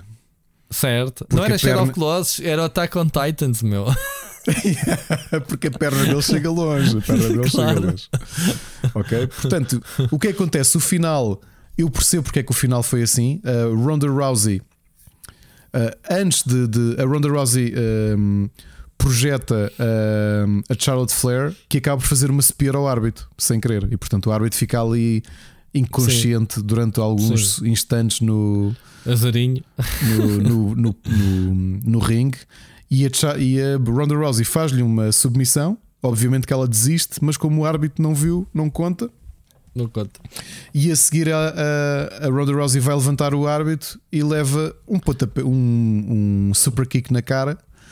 E aí sim a Charlotte Pá, Flair tchau. ganha a o combate. não se levanta mais. É... Para cá foi bem feito. Levou um bicarão, meu, mas tipo. Notou-se notou com a ali um impacto, né? Foi. bem sim, ou sim, mal. Sim, ela, Levou, ela levou com a sandália, não sei. Levou, levou. Então, aquela perna esticada, uh, né? Uma das curiosidades que eu tenho, Ricardo, que acho que nunca te disse, era eu gostava de estar presente para pegar nos próprios, nas botas, nas cordas, nas, nas escadas e perceber o material. Epá, porque queremos quer não que as cenas estejam lá uh, não dói. sejam levezinhas. Dói. Epá, eu acho que deve doer meu. Eu, eu vou Porque, dizer assim, as escadas são feitas de alumínio. As Pá, escadas toda a gente já mexeu de... em alumínio. Alumínio dói meu. Claro que dói mas ouve lá eles têm uma massa muscular que lhes permite levar pois em é. co pois tu, também é tu verdade. notas que aquilo é pesado porque eles, eles só pegam no, peça a peça nas escadas de alumínio já reparaste? Sim, eu lembro de há um sim. tempo, num dos pay-per-views, já não lembro quem é que foi, que tentou pegar em duas peças e desistiu logo. Pegou só numa. aquilo dói, é claro que dói, bolas. Eu ou tu, se levássemos com aquilo que não temos massa muscular, aquilo partia-nos um ou dois ossos na boa. Faz, faz, faz, E se fosse de cabeça contra aquilo, que eles não vão, normalmente põem a mão à frente, mas continua a doer, ou quando eles vão de ombros, tu tens de ter muita massa muscular para aguentar o impacto numa chapa de metal. E as botas, aquilo tem, tem que ter sola na mesma, não é? Nem que não seja para parar. Mas devem ser pantufas, pantufas pintadas são, não, com botas da tropa. Não são, não. Não são. Porque não te esqueças que aquilo tem de aguentar os saltos até para fora do ringue. Eu Aquilo sei, tem que ter forma sei. de. Ou Eu seja, sei, há de ter, mas há de ter qualquer coisa. por muito pouco. em que- Olha, vamos fazer o exercício. Eu vou tentar pesquisar, porque há de haver malta que já analisou isso. Botas de wrestlers. Aquilo há de ter formas de minimizar, mas é assim: levas sempre como um pontapé. Levas sempre com um pisão, levas sempre qualquer coisa. Pois muito- levas, por isso é que eu te estou a dizer que, que a Ronda Rousey acabou, acabou com um bicar na cara que não se levantou mais. Pronto. Há E aqui estou uma- a dizer, ok, há teatro, mas levou, levou com ela. É, há aqui uma curiosidade deste. Porque é que este combate é assim? Não é uma batota, portanto é assim um semi-acidente. É porque uh, a WWE não tinha. Ou seja, para não minimizar nenhuma das duas, a Ronda Rousey, para a Charlotte Flair ganhar, a Ronda Rousey não podia perder Fair and Square. Ok? Porque senão também estavam a prejudicá-la, estavam a enfraquecê-la como rivalidade, não é? Exato. Uh, pronto, foi um combate. Acho que desta noite talvez tenha sido os combates, o combate menos interessante. Menos, sim, é? eu, eu acho. Foi o combate menos interessante. Este... Não, não foi. Não foi. Não foi. Ok. O último combate, portanto, que foi um no holds barred match entre o, Stone, o, o lendário Stone Cold Steve Austin e o eu Kevin adoro Owens. Steve Austin, deixa-me dizer, eu gosto. Eu também gosto muito. gosto Aliás, da persona dele. eu gosto dos dois e eu tenho um problema que já me estou farto de repetir e que me fartei de repetir na primeira temporada, que é o Kevin Owens é um excelente wrestler. Eu tenho pena que não há espaço para fazer nada melhor com ele. Ou seja, aqui foi uma espécie de doce que é eles, eles são o main event, não é? Eles foram o main event o primeiro dia, foram eles que fecharam a noite. Stone Cold Steve. Austin contra Kevin Mas Owens. começou com uma, com uma, com uma com rantes, né? com, com um trash talk, um pouco com o outro sentados numa cadeira, aquilo foi um É, bocado tipo, esquisito. podcast de, de, de, de- Como é que ele se chama? Roast. Isso Foi mesmo um roast, era aquele programa da, da Ana, como é que se chama essa? Ah, é sim, que a Joana Marques anunciou. da Joana o- Marques, né? O bet click mano a mano. sim. Mano a mano. Mas sem azeite, mas sem azeite neste caso. E o que é que isto descambou? No No Holds Barred Match, que é vale tudo, ou seja, em qualquer sítio. Ou seja, podiam andar a combater os dois pelo ringue todo e foi aquilo que aconteceu. Uh, foi interessante. Eu acho que não é main event para uma WrestleMania. Sabes? Epá, é, é como eu digo, ele tem, tem aquelas qualidades que é. Vão para o meio do pessoal, vão buscar eh, cenas debaixo do ringue. Acho interessante. Ou a mesa e, e as cenas à procura. Eu percebo que haja necessidade de teres um. pá, o, o Stone Cold Steve Austin está ali todo sequinho. Ele tem 58 anos. Então não tem, pá. E o gajo parece uma Zé Luís também. Mas parece. Esta Oh. cross-reference entre programas é muito boa. Sim, é muito bom. Ahm, epá, ele está sequíssimo. Pois não está. está muito seco. Eu acho que sei o segredo, que é aquela cena que ele bebe, É a as cerveja. cervejas que ele bebe, meu, da marca dele, não é? É, Que é muito é. bem promovida no rei do, do, do programa. Agora, este, este Olha, combate te tem aquela cena que eu coisa. te disse. Já agora, Rui, ele é, um, ele é um colega nosso, porque o podcast dele é o podcast mais ouvido de wrestling de- do mundo. Ah, é? É o podcast do, do Stone Cold Steve Austin, é o podcast mais ouvido do Pá, mundo. se o Cristiano Ronaldo fizesse um podcast de futebol, se calhar também era o podcast mais ouvido de Pois. futebol do mundo. mas aquele- Facilmente, mas é? ele é um bom host. é um bom host. é ok. muito bom host. Tu estás habituado a ver esta figura dele, não é? Aliás, não te esquecer que ele tem, que- tem que ser ele uh, aqui a fechar a noite. Eu percebo, há uma razão. Ele está a jogar em casa, Sim, no Texas, não é? ele é texano. É. Eu percebo a necessidade de, de, de, trazer este mimo, que é um lendário do Texas, não é? Uma das maiores figuras de sempre do WWE, que continua a ser um grande lutador. E, e já disse que ele fez, portanto, Sim. acho, acho que não, a forma como deixaram o ringue não dava para, para lutar não, mais. Não, não, não dava, não. para beber cerveja espalhada, cerveja Sim. por todo lado, é às duas latas de cada vez. Depois uma Moto 4, uh, aquilo meteu é, tudo. Meteu tudo. Pronto, ganhou obviamente o Stone Cold Steve Austin. O Kevin Owens, coitado, teve que cumprir a missão de levar na boca e perder. Uh, há um, e andaram... há um pormenor muito a giro ao fim. Se tu reparares, ao fim, uh, num dos momentos em que, em que o, Owens está deitado em cima da mesa dos comentadores, o Steve Austin está a receber cervejas do público, a beber e a espatar-lhe burros sucessivos, yeah. mas cada murro esquerda, direita, esquerda, direita, as câmaras, o realizador fez um trabalho do caraças a mudar o ângulo de cada murro que ele deu, dar-me uma sensação de dinamismo à câmara brutal. Em termos de espetáculo, pá, parabéns ao realizador. Foi muito bem feito. É? Uh, pronto, andaram ali às voltas do ringue, Moto 4, subiram a rampa, andaram, pelo, sei lá, pelo, pelo estádio. Uh, o final resultou, é um bocado idiota, mas resultou. O o outro pega na moto dele, quer se pirar. Eu dizia: Não, mano, vais comigo. Vamos os dois. Mas depois, mesmo no fim, depois de andarem pelo público aos murros e tudo isso, Sim, essa parte é, sido brutal. Correram tudo, foram lá para, para cima né, do, do palco. Já agora, este senhor de uh, eh, 58 anos, o tio Zé Luís do Texas do, do Rui, aguentou um combate de quase 14 minutos, 13 minutos e 55. Claro que teve aqui momentos de descanso, né? enquanto andavam pelo ringue e pelo meio do público e e nadaram Moto 4, mas eh, à pera e com bons movimentos. Uh, mas depois, o final mesmo, Stone Cold Steve Austin. Uh, ah, eu estava agora a ver essa cena de, de intercalarem os murros. Foi muito bem feita, sim senhor. Foi, foi muito bem feito. E lá tirar-lhe com cerveja, cuspir-lhe cerveja sim, para cima. Sim, que nojo. É por isso é que eu estava a dizer: no way. Não, não havia hipótese de ter aqui outro combate a seguir. A jabardice que este. Sim, foi. Este combate este foi, fez. Tiveram que trocar a lona e tudo para o dia seguinte, isso é óbvio. Este, este product placement foi mesmo descarado, man. Tipo, é. vai, Tá Depois, bem. o que é que tu tens? Uh, o, o uma ironia que é enquanto está ali o o Stone Cold, que não está a beber cerveja, essencialmente está a abrir latas e deixar cair a cerveja toda pela sim, boca abaixo. Sim, sim. O Kevin Owens faz-lhe faz um stunner, que é o, o, o golpe trademark do, do Stone Cold. Deixa-o meio atordoado, vai buscar uma cadeira, vem com a cadeira para cima do ringue. E esta parte eu achei ridícula, mas acho que funcionou muito bem: que é o Stone Cold está-se a levantar, uh, a, a segurar-se às cordas o Kevin Owens vai-lhe bater com a cadeira.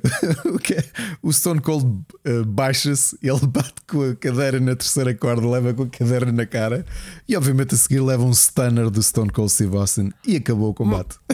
Mas, mas ainda houve mais cenas, man. Houve aquele fã que foi ao palco, eu não sei se é fã de, de casaquinho vermelho, vai lá beber uma cervejinha com ele, brinda e não sei o quê. Enquanto o gajo está a beber, o, o Steve Austin fez-lhe pumba, encher de porrada, não viste?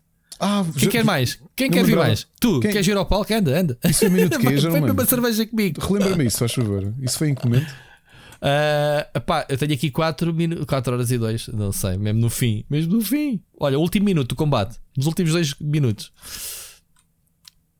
Eu sei que é o senhor, man. vai lá beber uma cerveja com ele. E depois foi lá um velho tinho, mas aí ele já não lhe fez mal.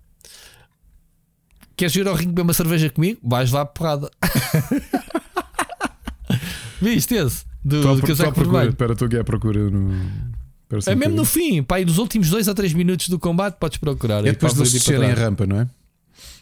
Sim, já no fim. Mesmo no fim. O gajo estava a comemorar, só começou a chamar pessoal fãs. Eu acho que o gajo era fã. O gajo está ah, sim, tá, e é. venho aqui beber uma cerveja contigo, ah, adoro. Não, é um, é um dos comentadores. Ah, é um comentador. ah, ok. Bem parecido pela roupa. É o Byron Saxton. pois é, eu não lembrava desta, ele levou um stunner. O gajo, bem, o gajo mandou um salto, man, fez bem o papel dele. É um comentador, mas teve que treinar. Teve, claro. o salto é tão ridículo. O salto dele é tão ridículo. Gato. Ai meu Deus, muito bom. E assim fechamos o primeiro dia, o primeiro dia com uma hora e 40. Ricardo, temos que acelerar no segundo dia, Olha, senão já estou. Uh, mas para mim foi um, bom, foi um, bom, foi um bom, um bom primeiro dia. O combate mais fraco de todos para mim foi o Charles Flair contra a Ronda Rousey. Rui, qual é o. E talvez agora estou-me a lembrar, Drew McIntyre com o Happy Corbin também. É.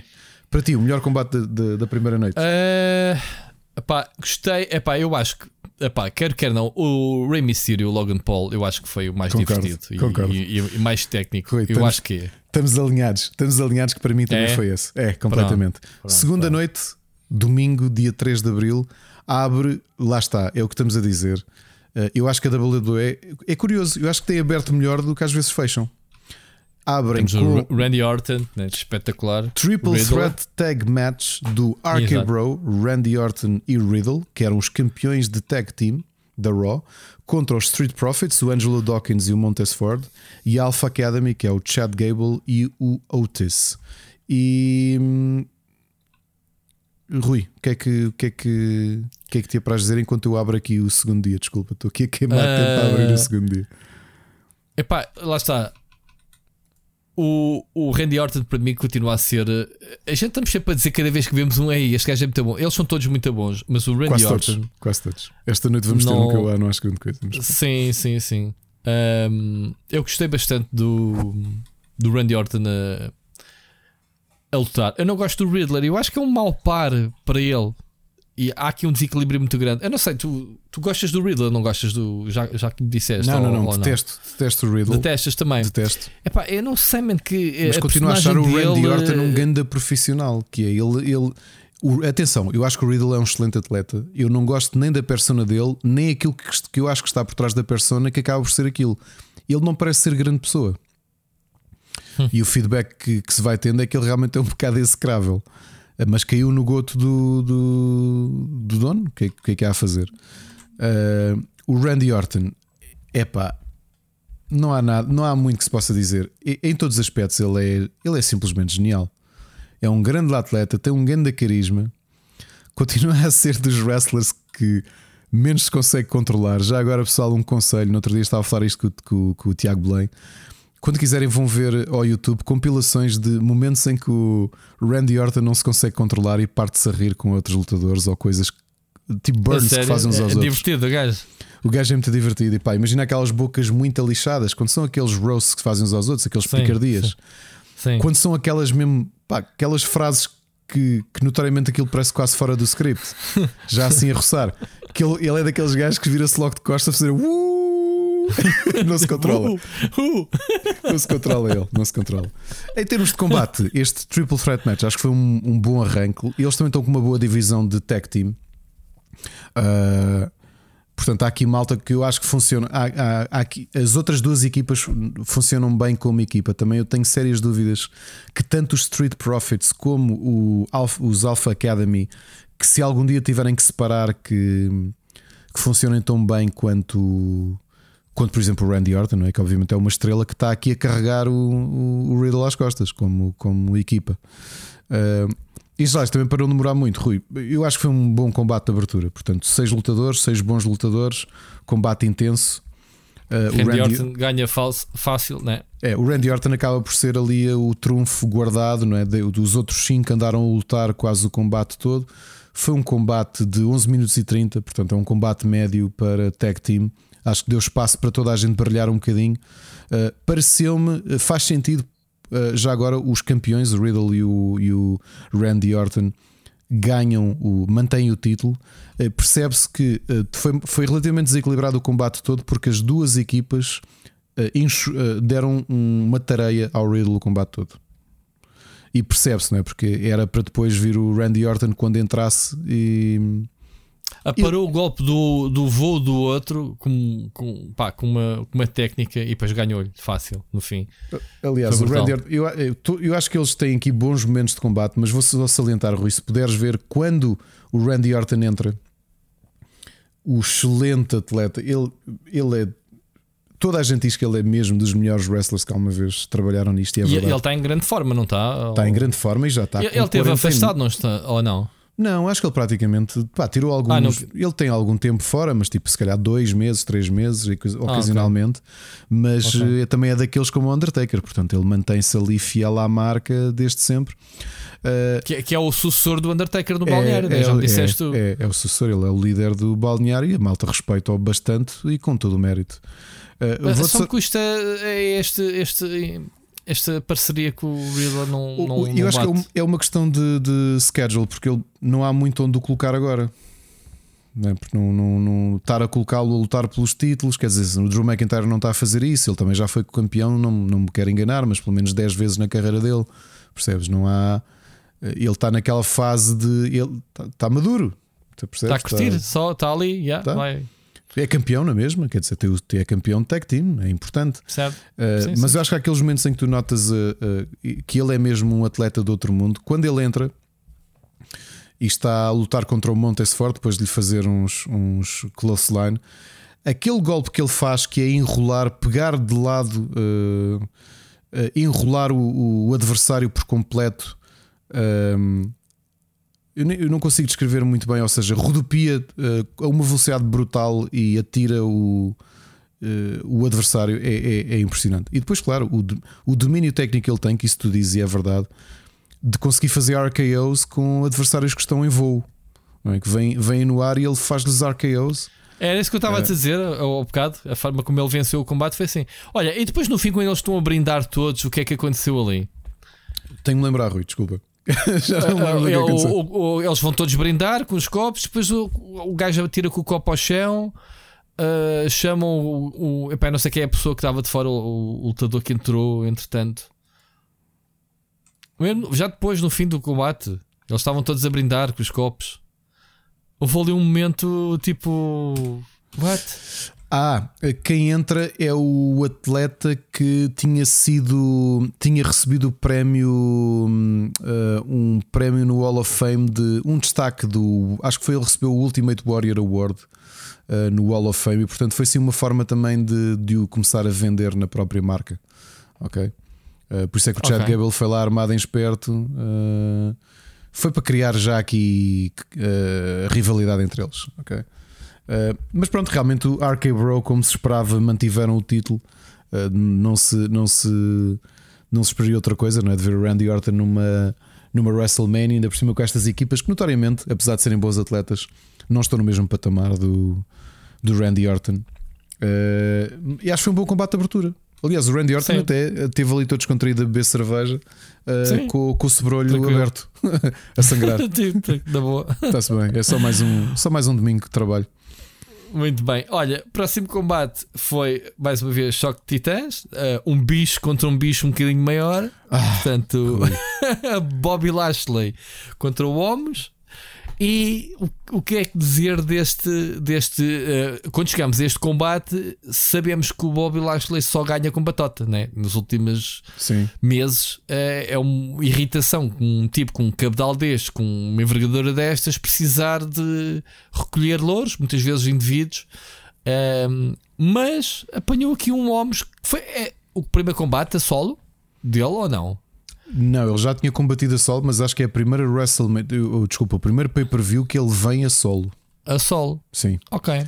Ou seja, o primeiro teste sério, digamos assim, é logo contra o Bobby Lashley. Rui, para mim, eu digo-te, eu acho que falha por completo, porque não me conseguem vender. Ele é muito mau a vender golpes. Ou seja, a, a, a posição dele é normal. Eu tentava comentar isso com o meu filho: que é tu olhas para um Bobby Lashley que tem 1,89m tem mais largura de ombros do que uh, se calhar o meu carro. ok? Certo. E está ali ao pé Capaz do dar um abracinho ao teu carro. Yeah. E está ali o Homos uh, e ele parece uma criança. Sim, com os grunhidos, né? com a cena. Não quer, é, porque o Homos é, tipo... em escala, ou seja, tu quando te esqueces da altura destes lutadores, só vendo no ecrã. A perspectiva, a sim, perspectiva. É, mas é isso. O, o Homos pega nele. Uh, pá, nos braços, pela cabeça, mesmo. Lançam como se fosse um saco de batatas. completamente. O problema do Homos, eu acho que ele não tem potencial. Não, ele, ele não, é só não. aquilo, ele é só um tipo gigante como o McMahon gosta, que é para andar em, ele Ou seja, anda a empurrar ele pessoas. está aqui enganado. Está enganado, ele podia estar no basquete, provavelmente. Ele, ele teve no basquete antes. Teve, né? Teve. Ou seja, ele está ali, está muito mais. Está, está, encheu, já reparaste nisso, está mais definido. Quando ele inicialmente aparecia, que tinha sempre casaco, ele não estava tão definido como, como agora. Era um paralelepípedo completo. Era, agora, agora já está ali. Agora, é muito fraco. Eu tenho pena do Bobby Lashley, que é um grande atleta. O Homos é ridículo a sofrer golpes, ele não vende. A cara dele parece um parvalhão. É porque ele faz cara de parvo quando leva golpes. Tu não acreditas nos golpes. Não acreditas que alguém lhe fez um golpe. quando o Bobby Lashley. Ainda assim, ainda assim ele é bem imponente. meu. Ele, Oh, Rui, o Bobby ao lado fa- dele. O Bobby Lashley faz-lhe uma spear e eu acho que ele não vende bem a spear. Ah, ok. Sim. É assim que, aliás, o combate foi um combate curto. Eu acho que os combates com ele têm que ser curtos porque, porque ele não tem técnica para mais. E para já deve-se cansar também, não é? Era o que eu ia dizer. Eu acho que ele não tem energia. Ele, ele deve gastar muito, muita energia em qualquer coisa que faça. Ele tem muita massa, muito É. volume. Ele é, é muito grande, pá. Oh, oh, Rui, por exemplo, há aqui uma altura que o Bobby Lashley ah, um, começa a, a ganhar de Pip Hulk antes dele ganhar o combate. ah, que o, o Homos está ali a cambalear pelo, pelo ringue. É, é- é tão ridículo a cambalear pelo ringue, parece um cartoon. E faz-me confusão por isso, percebes? É que, por exemplo, o André the Giant era um tipo grande, mas era, sabia vender, sabia fazer espetáculo. Sim, outra consegue. coisa é que ele quando se manda, o Homens quando se manda com a corda, quase que vai a andar, tipo, não vais fazer impulso para quem na corda se tu nem utilizas o impulso da corda para te projetares, não é? Exato. Porque ele vai e dá-lhe um caldoço. Olha, mas fiquei surpreendido quando o Bobby Lashley faz um suplex ao Homos. Sim, sim, sim, sim. Eu vi. É que eu Tenho pensei, aqui anotado. Bobby não é? espetou um suplex do homem, sim, ganhou easy. Mandando-lhe, olha, já estou a dar spoiler, ganhou easy. Bem, mas fim. é que este suplex, eu estava a ver a repetição e a pensar, eh, para o tamanho do Homos, repara que ele, ele dá a volta com a cabeça muito próxima do chão. Quando ele. não tem como levantá-lo. Pois não, porque o Bobby Lashley, e, e olha a força que este senhor tem que ter para fazer um suplex a, a um tipo que tem 200. Acho que ele tem 230 quilos. Não é brincadeira. Tá, acho, que é Tem? 200, acho que é isso. Acho O que digo homem, já. o, homem tem 230 quilos. Espera, digo já quanto é que ele pesa. Ah, Ah, não, não, não. Ele agora, não, está menos. Ele agora está com 183, desculpa. Sei que ele estava, Mesmo quando ele assim? chegou, ele estava com 200 e pouco. Foi, mesmo assim, houve lá. Projetar um tipo que mede 2 metros e 21, 183 quilos, fazer-lhe um suplex. E olha que eu vejo aqui que ah, o Homos, felizmente, que se protegeu e, e enrolou bem a cabeça para dentro. Mas o problema é quando ele chega ao chão, porque ele levanta-se com aquele ar. Não ele não, não é um bom ator a vender o golpe. Ele fica assim com os olhos abertos, parece um cartoon. eu, Oh, amigo, não. meu. E depois levanta-se e começa a cambalear como se tivesse um no, o Daffy Duck. Nos não é? Eu acho que eu não gostei do combate. Não gostei do combate porque tenho pena que o Bobby Lashley. É que o Bobby Lashley passa um ano em que só ganha com batota. Sim. E depois vem com esta rivalidade com o Homos. Mas ao menos ganhou honesto. Pronto. Pelo menos ganhou Tá é fixe. isso com uma Spear, fair and square. Yeah. Yeah. Um combate curto, para mim, meh. Um combate perfeitamente meh. Ricardo, próximo combate que eu também adorei. Eu não sei o que é que Tu era que eu estava Eu- a eu dizer. acaso não gostei. É, Não gostaste? Não, não. Epá, Próximo combate. Vamos, nós, Sami Zayn, Sami Zayn com o Johnny Knoxville. Johnny Knoxville, que foi lá vender o filme, obviamente. Claro, que ainda tem claro. que ver. Olha que o, o Johnny Knoxville é bem divertido, meu. Porquê? É, é. Porquê? Porquê que eu gostei? Não foi do combate em si, foi. Foi tão bem vendido o filme que, que ele trouxe a, a crew toda do. Trouxe a cru, do- trouxe props. uh, Não é? Trouxe os próprios todos, os golpes que eles fizeram. Era como se estivesse a jogar um videojogo do Jackass. do, do Jackass. Ele Yeah. trouxe o- a malta toda do Jackass para ajudar. Eh, o anão e o. Epá, eu acho, eu acho que foi tipo, super divertido, meu. Epá, foi, foi, foi, é um combate parvo, portanto é um combate eh, anything goes, portanto sem desqualificações. O Sami Zayn depois entrou também, claro que estava a vender Na isto. brincadeira, claro. Quando ele anda Claro. ali a coxear com a muleta. Os próprios, e... man. O caixote de lixo e as É, boletas. Andaram-se a eh. divertir com. Essencialmente foi. Estou coisa cá aqui para bater no, no outro. Yeah, yeah, yeah, yeah. Pô, uma, uma, que, Uma que mesa com ratoeiras. ahm, que essa mesa das ratoeiras. oh, pá, que Agora, há uma, há uma coisa: o, o Knoxville é maluco. A gente já sabe disso. Se tu viste os filmes do, do Claro. Jackass, o, o gajo é. Eu não sei como é que este gajo não está paraplégico e, e, todo partido e, o rei que tá- parte. olha, e está a ficar velho. E está a ficar velho, mas o gajo anda ali, meu. A cena da, da, da mesa com as ratoeiras é tão ridículo. Pois meu, é, tão eu- ridículo. quando vi esse Mas- momento. Não, repara, eh, antes quando ele vai atacá-lo e ele faz um contra-ataque com aquelas buzinas de spray. Eu isto é tão estúpido, este combate é tão estúpido, pá. Tão estúpido. É, é mesmo cartoon, é as É. tampinhas do caixote lixo na cabeça, tipo, olha, olha o que eu tenho aqui, pum. E depois vem o. Depois começam a vir a malta. Começa a vir a malta Do- da do equipa. Este é. o É. equivalente aos zombies do ano passado, do, Army of Dead. É, né, vem o, vem o tipo com a tanga de, de gangue. Ah, mas esse sabes que esse é mesmo? É o Party Boy. Isto não me lembrava, não me lembrava disso. Não te lembra? O Party Boy é o gajo que entra. Olha, para estar um sketch do, do, do, do Jackass. O Party Boy entra numa loja de eletrodomésticos, no, lá no, acho que no Japão, ou o que é que era. De repente mete música e começa a, a despir-se e a dançar. É o Party Boy, meu. Olha, e o Wiman, o, o, o Sami Zayn, eu acho que nisso tem que dar. Ele é um excelente wrestler. Acho que ele vendeu muito bem o combate. Por exemplo, quando o Wiman, o anão, o anão. Uh, pega nele. Já, uh, já não é o mesmo, acho que o primeiro anão morreu. Sim, é sim. Pega nele para. Um, e eles dizem: o Wiman é tão Yeah. ágil para conseguir fazer Yeah. isto. Ele faz-lhe. Um, agora não lembro como é que se chama o golpe, mas vira o Sami Zayn ao contrário. Ver ao contrário. Mas, essencialmente, nota-se que foi o Sami que a trepar por cima do anão. Esta frase descontextualizada é tão má do Yeah, yeah, yeah. o Sami Zayn a trepar para cima do anão. Não foi? Mas O faz anão- o anão a fazer um DDT ao, ao É, Sami olha, eu não confiava, eu não confiava. Foi muito, olha, muito difícil, era fácil ele malhar. Não é isso, o anão cabe- não tem, não tem tamanho para dar não. tempo para ele rodar por cima dele. Eu imagino é isto de joelhos. Ouve, e o anão leva um pisão na cara que tu vês na repetição que ele prepara-se para o embate, mas leva com a sola mesmo direitinha na cara. Pá, aquilo foi. Foi. Epá, A cena da mão gigante também do Jackass. E o bola de bowling Isto foi tipo um best-of do Jackass em formato mão gigante e a perna a perna Eu, eu achei, eu fartei-me de rir com este combate. Eu fartei-me de rir. Porque vê-se que a malta estava lá toda a curtir. tá, epá, toda... pronto. É- é- E, e depois quem ganhou, ainda por cima, foi o, Johnny Knoxville, ganhou com a ratoeira gigante. Depois do Sami Zayn eh, cair para cima da mesa cheia de ratoeiras. É pá, sério, a cena da ratoeira gigante, meu. Ah, meu Deus, estou bom.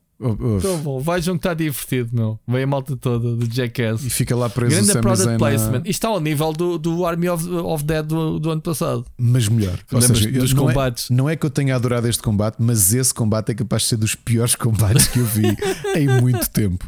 Este, pronto, é assim, pela Este estupidez. Pela estupidez, tu ainda há linhas. Agora, não foi. É pá, eu nem vou contar este, nem vou avaliar este combate, porque acho que isto Sim. é só product Sim, placement. sim, não tem nada a ver com o do, do, do Paul Logan, não é? O Paul Não, Logan teve um com- técnica. não, este esse foi um só combate. parvo. Pronto. Este é, então temos aqui coisas, vamos bater-vos com coisas e coisas Sim, estúpidas. man, vamos, vamos curtir. Vamos Ok. curtir acima de tudo. A seguir, Fatal, o Fatal 4-Way Tag Team Match pelos, pelos cinturões de tag team eh, feminino. Com, E lá está aquilo que tu dizias há bocado: a divisão feminina está com muita qualidade. Um, e portanto, temos aqui um, as equipas Naomi, todas praticamente. Sim, tinhas aqui três equipas mais fortes e uma notoriamente, que eram as campeãs. eh, Que eu por acaso não conheço storyline, não sei porque é que elas são campeãs, mas notoriamente as campeãs, que era a Carmela e a Queen Zelina, eh, Uhum. eram as mais fracas. Porque quando tu comparas as equipas, do outro lado tens Sasha Banks e Naomi, duas excelentes Ripley e, e Liv. Morgan. Ah, Liv Morgan, sim, sim. E depois a Rhea Natália com a Shayna Baszler, já agora aquilo que eu volto a dizer. A Natália, obviamente, que tem a ligação de amizade e familiar e de infância com a Tamina. Um, mas para mim, eu, eu, o que eu fico contente de ver a Shayna Baszler, eu fartei-me dizer isto, de finalmente terem despedido a Nia Jax e da Shayna Baszler poder fazer tag team com uma boa wrestler e a Natália, obviamente, sendo filha do, do, do Neihart, eh, que é uma, uma lutadora com historial. um, do Jim Quem? Neidhart. É que é a filha do, do A Natália- Hart? Não, não, é do Ah, é? Neidhart. Portanto, Ah, que, é ok. da- que era o, que era o tag team do, do Bret Hart, o melhor amigo dele, não é? Portanto, por isso é que ela, Ah, por isso é que ela pode usar um, o sharpshooter como, como, como golpe final. golpe. Sim. Ou seja, pode usar o golpe da, da- do, do, do tio, digamos assim. Uh, mas eu fico contente de ver a Shayna Baszler, que eu acho que é uma excelente wrestler e que estava a perder como, a perder como companheira da Nia Jax e agora tem aqui uma parceira à altura. Uh, e depois, claro, o Rhea Ripley, a Liv Morgan também está num bom momento. Uh, foi engraçado que elas vieram as duas com, com, com visual Mas mais. faz, faz-me alguma confusão. São, é muita gente no ringue, Ricardo. Achas? São, são Sim, é um bocado confuso. oito, oito wrestlers, não é? É, é um bocado Eh, quatro confuso. equipas de dois. É, nesse aspecto tornou-se um bocado confuso. Uh, acho que já vimos uh, tag teams uh, melhores. o problema que eu tinha com este combate, como eu não sabia o que é que levou a, Car a Carmela, que obviamente é um personagem que, que, está vendida para, para ser irritante e para perder, com a Queen Zelina, é que eu à partida sabia logo que eles iam perder o combate, ou seja, iam perder o cinto. Isso era garantido. ok? E foi exatamente o que aconteceu, porque do outro lado estavam, estava gente que, se, que era melhor e que sabia que ia levar um, um, um bom push.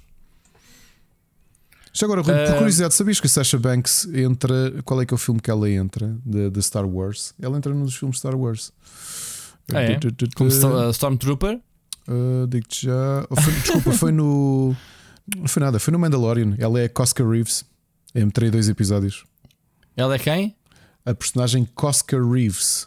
É uma guerreira Mandalorian uh, que aparece. Sim, ok. Do, uma das, ok, uma das que tem o capacete também. É? Exatamente, exatamente. Ok, não sabia. Yeah.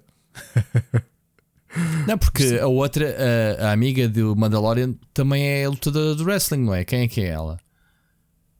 Não era. Aquela guerreira. Aquela guerreira. Que... Ela era do wrestling ou era do UFC? Ou é do UFC? Pronto. Eu acho que ela também é dessa, destes circuitos, não sei de qual. Era sabes o que é que eu estou a falar, Gina não sabes? Carano, uh... Gina Carano. A Cara Dune. A Cara Dune, sim. É, é sim. é, do, é do UFC? Era do UFC. Ah, ok. Então é isso. Era do UFC. Mas pronto, o combate, uh, realmente tens razão, obviamente que é um bocadinho mais confuso, até porque uh, quando, quando estávamos a falar um bocadinho de screen time. Não há tempo de Atena, é, é o que eu estava a dizer. Eu, eu achei que, por exemplo, que obviamente. Um, Uh, Real Ripley, que a gente, é, é, para mim, é, com quem eu estou mais atenção, porque eu gosto, como tu sabes, dela, passou um bocadinho ao lado deste combate. Quer passou dizer, porque não, há espaço nem há tempo para dar eh, visibilidade a ninguém. E não digo só o caso dela, digo, obviamente, da antiga campeã, Sasha Banks, pá, que também continua a ser das melhores lutadoras da, uhum. da WWE, qualquer uma delas. Olha, o momento alto para mim até foi quando elas estiveram as duas em ringue a lutar uma com a outra, porque deu para dar um bocadinho de destaque. É que para mim são as duas melhores lutadoras que estavam ali no ringue naquele momento. Um, mas uh, tens toda a razão. Portanto, foi um combate, ou seja, para o número de pessoas, eu acho que foi um combate curto, foram 10 minutos. Foi muito confuso, havia muitos tags porque não tinha que ser, ou seja, não houve muita ação de fora do, do ringue, curiosamente. Não sei se reparaste, ou seja, deram um bocadinho de espaço. Uh, até nem fez muito sentido tu teres oito pessoas no ringue ou à volta dele e, e tiveste muito tempo em que não vias ninguém não, não, não estava a acontecer nada. E pronto, foi. foi... Sasha Banks ganha, easy, e pronto, era o que tu esperavas provavelmente desde o início. Sim, ganhou a Sasha Banks e a Naomi. E agora vou-te dizer uma coisa, uma atualização. Vou-te saltar já para uh, anteontem, para domingo. Uh, uh, portanto, isto ainda está a ser discutido, mas isto aconteceu mesmo. a Sasha Banks e a Naomi, que são uh, as campeãs até hoje. Portanto, spoiler pessoal, até, o, até agora, o episódio que deu segunda-feira. Uh, tanto a Sasha Banks como a Naomi uh, saíram, portanto, chegaram, chatearam-se com o Vince McMahon, não concordavam com aquilo que ele queria fazer nessa, nesse episódio, com aquilo que está a fazer com a equipa delas, e, e isso foi reportado pelos jornalistas que elas bateram com a porta, mesmo, abandonaram o edifício e tudo nessa, nesse dia. A sério, Sasha Banks? A Sasha Banks e a Naomi não se percebe bem o que é que. Portanto, há aí alguns rumores do que é que queriam que elas fizessem, que tipo de combate, que tipo de resultado, e houve ali algum, algum debate com o Vince McMahon e com a equipa criativa, e portanto a coisa não deve ter corrido bem, e elas saíram. E a própria WWE acabou por lançar um, um press release uh, a dizer que que elas tinham deixado os cintos uh, em cima da mesa e que saíram do edifício. Ok. E que elas iam ter um main event do programa de segunda-feira e que tiveram de, de reescrever o episódio. Sim. Uh, Sim. Portanto, e não há novidades ainda. Portanto, isto foi, isto foi fresquinho, foi anteontem. Não, foi não, não se sabe o que aconteceu, não há confirmações. Foi, deve ter sido é. bastante feio. Deve ter sido bastante feio. E elas provavelmente não levaram, passando a expressão, não paparam grupos. E aí então, olha, fica aí com isso e e nós, nós vamos embora. Vamos ver é, se isto é tudo, se isto é, se isto é encenado, mas pelo que os jornalistas dizem, não parece que seja encenado. Ok? E portanto, sim, elas são campeãs desde essa, desde essa luta. Eu, eu fico contente porque são duas boas lutadoras. A Naomi teve apagada há muito tempo.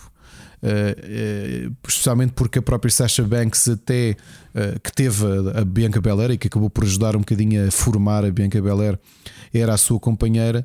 E agora que a Sasha Banks já não está no top card, já não é campeã feminina, há espaço para a Naomi poder crescer e crescer ao lado de uma das melhores lutadoras da atualidade.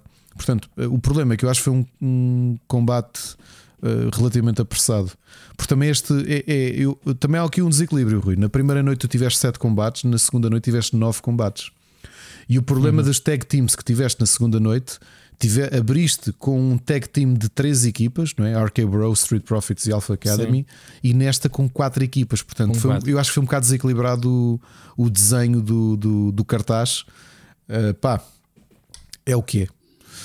A seguir, Rui, um, um combate excelente. Grande combate. Se calhar, se calhar foi um dos combates maiores da noite. Provavelmente. AJ Styles contra o teu amigo Edge. Contra o Edge que está. Dois bichos muito Sim. equilibrados, não é? Sim, excelente. Dois excelentes. Já agora, Rui, vou-te contar uma coisa. Tu reparaste que o AJ Styles entra no ringue a sangrar da cara? Com um lenho na cara, não é? Sabes o que é que foi?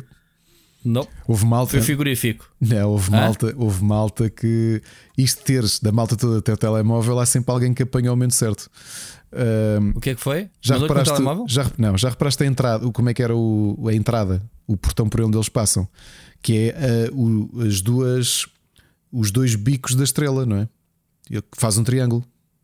Uhum. Estás a olhar para a entrada, não é? Que tem a estrela do WWE e cá embaixo tem dois, os dois, as duas pernas da estrela. Uh, o malta que filmou, ele a entrar uh, a virar a esquina, pá, coitado, magoou-se mesmo. Fogo. Foi, foi de cara contra, contra aquilo. Quando vai a virar a esquina para sair cá para fora. E a malta filmou bem, ele até vem para trás e ele não se desfez. Repara não, que ele vem. Não, não aparece no programa. Não porque o realizador não estava a filmar, porque tu se reparares, ele já é, ele, do ângulo que tu vês da realização. Não vês, vês, vês, vês. Olha, faz assim. Antes dele entrar, quando aparece o símbolo dele, o AJ, uh, eh, em realidade aumentada. Sim. Toma atenção ele a, ele a vir e ele, coitada, dar uma cabeçada naquilo, vês? Espera aí, espera aí. Puxa lá um bocadinho para trás, coitado, bem, mas notoriamente o símbolo dele, a realidade. Uh, olha aumentada. ali, olha ele entrar, olha, olha a silhueta dele, pumba, baixa a cabeça. Não se vê. Vê-se, sim, senhor. A entrar lá da frente? A entrar lá da frente, olha bem para a silhueta ah, dele. Ah, pois é. Nota-se que há ali uma Tumba. cena assim. Sim, que ele baixa a cabeça porque ele vem todo lampeiro, não é? Tipo, fazer corpo e de repente, pau! Coitado. Ah! Mas não se desmanchou, o gajo não, não parou. Não se desmanchou, continua a descer e depois, quando o realizador. Eh, e tu vês que ele vem ali a sangrar da cara. Porque. O realizador não sabe, não é? Claro. E filma. Não, e aquilo nem. nem, nem... E ele não se desfaz. Nada, percebes? Sempre em frente. Então o que é que está a acontecer aqui que leva a este combate? Um, são obviamente dois dos melhores lutadores de, de, de wrestling, de WWE nesta altura. Não há cintos para combaterem, não é? Não há nada em jogo, mas aproveitam para melhorar o storyline desta mudança do Edge para vilão com uma nova persona. E inclusivamente não é só uma nova persona, nova música de entrada. A, a, música do Edge é histórica, não é? Dos Alter Bridge. É, eu adoro a música, acho que é, não é só por adorar o Edge, eu acho que é das, das músicas mais emblemáticas de sempre. E os Alter Bridge fizeram uma música nova, e portanto, o Edge está agora com esta nova persona, um, um personagem muito mais negro, de fato uh, e gravata. Não sei se já viste. Sim, sim, o fato dele é brutal. É, e esta, esta perspectiva. Meio Lord Vampiro, né? com, com cadeirão e fogo, não sei. É, será? É, um, e, e vai-te ser importante esta WrestleMania. Já agora, um combate fenomenal.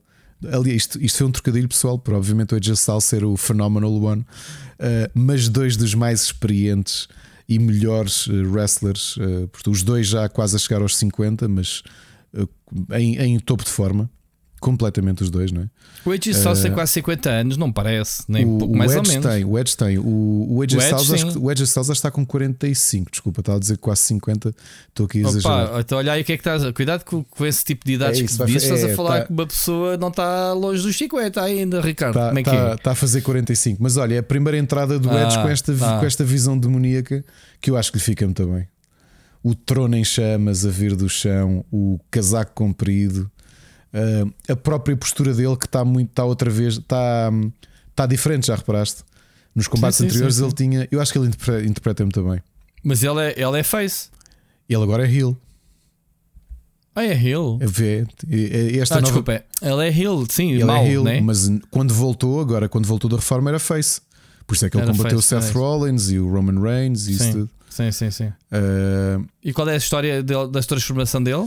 Portanto, ele começa. Como é que isto. Hum, a ver se eu te consigo explicar como é que. O que é que. Hum, o que é que leva a esta mudança? Portanto, ao longo dos episódios uh, anteriores, ele. Esta linha de. Um, esta rivalidade com o Styles. Um, o, o, ele começou a ter tipo um, um, a começar a ver o mundo de forma diferente, a achar que uh, ele necessita de alguma forma de julgar os pecados, digamos assim, ou julgar uh, os outros lutadores e as outras pessoas uh, de forma sobrenatural. portanto, repara que a última vez que falámos dele, falámos dele ou não, Rui? Falámos no, no pay-per-view que ele lutou com a mulher contra o Miz e a mulher Sim. dele. Chegámos a fazer esse episódio não fizemos? Acho que sim. Pronto. O gajo já, já, já confunde os, os, os, combates, mas eu estou a ver o que é que estás a dizer, sim. Ok. Uh, o que acontece hum, aqui é que ele um, é a primeira vez que ele volta a ser vilão desde 2010, desde que se formou. Ele tem, obviamente, um historial de, de vilão e o que acontece é que ele começa, começou a refletir na sua própria vida e na sua carreira e aquilo que o levou outra vez a uma WrestleMania e acha que está num patamar que hum, um patamar histórico que, que lhe dá o poder de julgar os outros. E, e obviamente que isso vai fazendo aqui um pré-spoiler. Ele tem uma nova equipa, que, do qual ele é o líder, que é o The Judgment Day, que curiosamente era o nome de um pay-per-view da, da WWE até 2009 ok? Uh, portanto, é aqui a nova brand que ele está a criar. Uh, eu acho, se me perguntares o que é que eu acho, porque é que eu acho que fizeram isto, há duas explicações.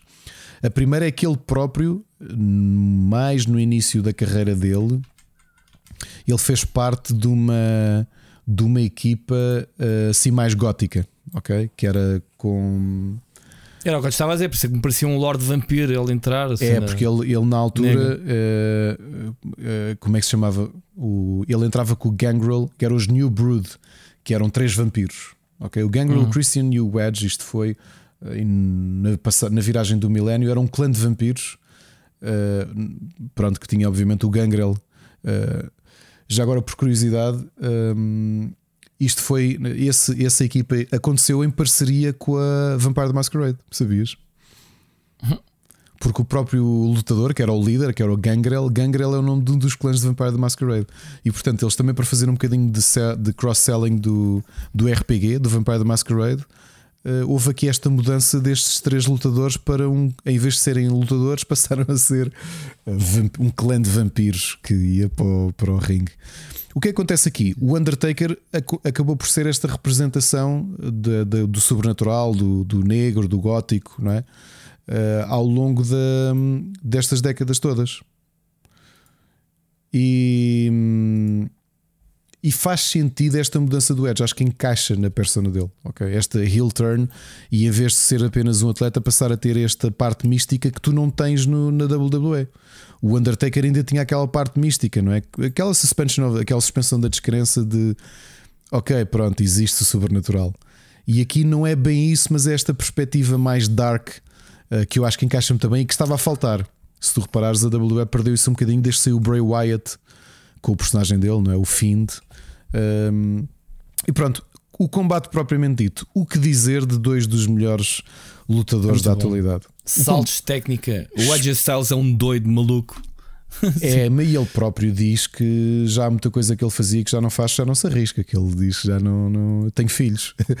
No outro tive uma entrevista dele a dizer: Amigos, eu tenho filhos. Epá, ainda assim, ele mete-se em cima da, da terceira corda.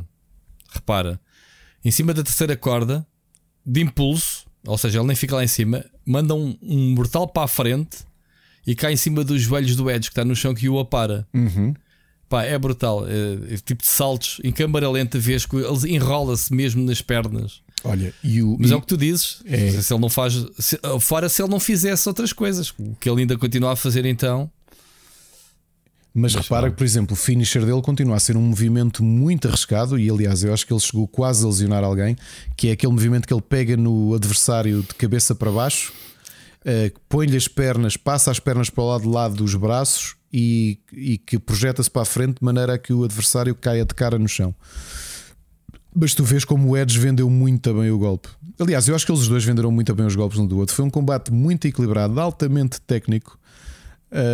Um combate excelente mesmo. Um, o final espetacular. Um, Tem que buscar. O, não é? O, o, não, não, não me lembro. Tenho que. O, o golpe, aqui um... o, é, o movimento final do. Acho que foi um, um momento excelente. Um, o, o AJ Styles tenta fazer um, um, o seu Flying Forearm. O que acontece é que aparece o Damian Priest, que estava desaparecido, portanto nem sequer teve Sim. combate nenhum nesta pay-per-view. Vem ainda mais gótico, com eyeliner e tudo, né? já, não sei se reparaste que ele já vinha. Unir-se ao clã. É, e distrai o AJ Styles. O AJ Styles salta para fazer uh, mais um, um Flying Forearm e depois um momento técnico brutal do Edge que é o Edge a meio do voo faz uma spear ao yeah. AJ Styles, apanha-o no ar. Mas no ar, no, no ar, ar, exatamente. E pá, um grande filme. Estou a ver em câmera lenta, está tudo bem feito nisto. Muito bem, muito bem executado dos dois, muito bem vendido. Acho que foi um grande final de, de, de combate. O que é que acontece neste final de combate? É aqui que se abre a próxima storyline. O Edge está de joelhos ainda, ou está com o joelho no chão. O Damien Priest aparece eh, ficam um tempo a olhar um para o outro e de repente o Edge, aliás, o, o Damien Priest ajoelha-se também, ficam a olhar um para o outro com um riso um bocado maníaco. E aqui nasce a nova equipa The Judgment Day, ok? Uh, acho que foi muito bem vendido isto, Rui. Foi bem vendido porque tiveste um grande combate e que mesmo assim teve contributo para a storyline. Ou seja, criaste aqui um novo stable, uma nova equipa uma nova brand. se, bem, se bem que o Edge sai de arrastos quase a mancar, tipo, da maneira que está a bengala. Tá, aí tu, por acaso estava a notar que eles vão. O Damien Priest, pronto, ali fresquinho, também jovem, não sei o quê. Yeah. O Edge nota-se que está com os bofos. Tá, tá, tá. Vamos lá. E a mancar-se todo. Eu, pô, eu, eu, um combate, já agora, por curiosidade. Isto foi o combate mais longo. Estamos a falar de dois atletas experientes. O Edge, que supostamente devia estar reformado, vai fazer 49 anos. E estes dois senhores fizeram um combate intenso, muito, muito intenso, de 24 minutos e 5 segundos, Rui. Isto não foi brincadeira. Isto foi o combate foi. mais longo de toda a WrestleMania. Ok? Por comparação. Mas bem apenas, que é o, o combate da noite. É, não, eu, eu, eu, eu acho que é o melhor combate. Aliás, era capaz de dizer que é o melhor combate da WrestleMania muito bem vendido, muito bem executado, uh, credível e com um bom final. E que ainda por cima tem consequências no futuro. Portanto, criares uma equipa yeah. nova, que é uma yeah. coisa que já não acontecia há um tempo, uma equipa que te deixou com alguma curiosidade. Seguir... Já encontraste o pior da noite, acho eu. Não? Nem sei o que é que ia dizer. Não? Eu não, Digo eu. Entre o Bob e o Leslie control, mas eu não sei se este não foi pior. Eu não sei o que é que se passou aqui. Não, esta noite, portanto, eu acho que aqui até ao final é quase tudo a descer. Ok? A seguir temos um tag team match a feijões entre o Sheamus e o Ridge Holland com o Butch na, na de lado de, do ringue, não é? A acompanhar. Portanto, aqui a equipa dos, uh, dos irlandeses lixados para, para, para, andar à porrada no, nos bares, não é? Que, é? que é o estereótipo. Uh, eles que andaram a destruir as Moto 4 dos New Day e que hum, Aliás, relembrar uma coisa que, que eu acho que eu e tu chegámos a falar disto, ou só falámos no, no Split Chicken. Foi num combate 3 para 3 dos New Day e do Sheamus, o Rich Holland e o Butch que o Big E se lesionou. Foi? Foi. Porque o, acho que foi o Butch ou o Ridge Holland, foi um dos dois, não é? Eles ainda são um bocadinho inexperientes. Faz um suplex ao Big E mal feito e o Big E foi de pescoço ao chão. Felizmente não ficou paraplégico. Já me lembro disso, pois é? foi. Pronto, entretanto, uh, combate com os New Day, que ainda por cima, em homenagem ao Big E, vieram vestidos como ele, com o casaco igual e tudo, e com a mesma cor. Acho que foi uma boa, foi um bom momento. Uh, só que, Rui, isto foi um combate longo, não foi? 5 minutinhos. Eu, eu, que não tomo nota, 5 minutos, stand. o combate propriamente dito, queres que eu te diga? Diz lá. 1 minuto e 40 segundos. Pois, os 5 minutos têm a ver com a entrada e mais não sei o quê. Entrada e depois de, de, de, Depois de. Mota, partirem as motas com os machados, essas coisas. Sim, depois do Sheamus ganha, do Sheamus e Ridge Holland ganharam New Day rapidamente, depois foi Brawl. Foi isso. Uns minutos de andarem ali à pancada. E tenho pena. Tenho pena, justamente os Sheamus e dos New Day, que são é, excelentes wrestlers Sim. e que estão aqui uh, pronto, a cumprir o calendário. O, e, e, não só, por acaso tenho que dizer que há aqui outra pessoa que tenho pena. Sabes quem é que é? É este. Este, o, o que chamam o, o Butch ou Butch, não, não sei como, como é que eles o chamam. Eh, ele tornou-se famoso uh, porque foi o campeão da WWE Reino Unido com o nome Pete Dune uh, e que foi campeão tag team da NXT com o Matt Riddle e acho que era um, é, um, é um jovem promissor wrestler, mas que eu não acho que este combate tenha feito grande coisa por ele, até porque ele teve ficado fora. Uh, portanto, pronto, foi um combate de 1 minuto e 40 a feijões uh, disso. Uh, o que esperar de um combate de 1 minuto e 40, ok? E a seguir continuamos okay, em, seguir. Continuamos em, em rota, rota descendente. Sim. Sim. Austin Theory, que é o menino bonito, o apadrinhado pelo Vince McMahon. Eh, que foi combater com Pat McAfee. Pronto, uh, um combate mé com o Vince McMahon lá fora, um combate a feijões, 9 minutos e, 9 minutos e 40. São dois, dois jovens e ainda inexperientes, mas talvez tenham algum potencial. Uh, não o, acho que isto seja o Pat combate. McAfee é, o, é um comentador, não é? É, exatamente, exatamente. Portanto, não acho que isto tenha. O, o, o, Pat, não acredito que vá ter grande. Pá, eu, eu, o, o estilo ganzado uh, do McMahon é, faz-me confusão uh, a cara dele, não é? Ele tem um, um, uns traços muito psicopatas, meu. O Vince do McMahon. boss do, tem, tem, do Vince tem. McMahon. Não Mas tem. ele notoriamente deve ser um sociopata, não há muito a dizer. Não é? é. Parece mesmo. Portanto, o combate, o que é que isto é? Por acaso o Pat McAfee ganhou ao, ao yeah. Austin Theory, o que eu também acho que é uma escolha estranha, porque se a WWE quer dar um push ao Austin Theory, aliás, ele foi um dos escolhidos, lembras-te no. Foi quando? Foi no Hell in a Cell, até lhe deram esse destaque dele. Foi no Hell in a Cell, não foi? Acho eu. Que lhe deram esse destaque e agora parece que lhe puxaram o tapete desta maneira. Eu também não consigo compreender estas decisões. Mas depois depois houve o volte-face. Foi o patrão não gostou muito da vitória do outro. O patrão não gostou e aos 76 anos o que é que decide fazer, Rui?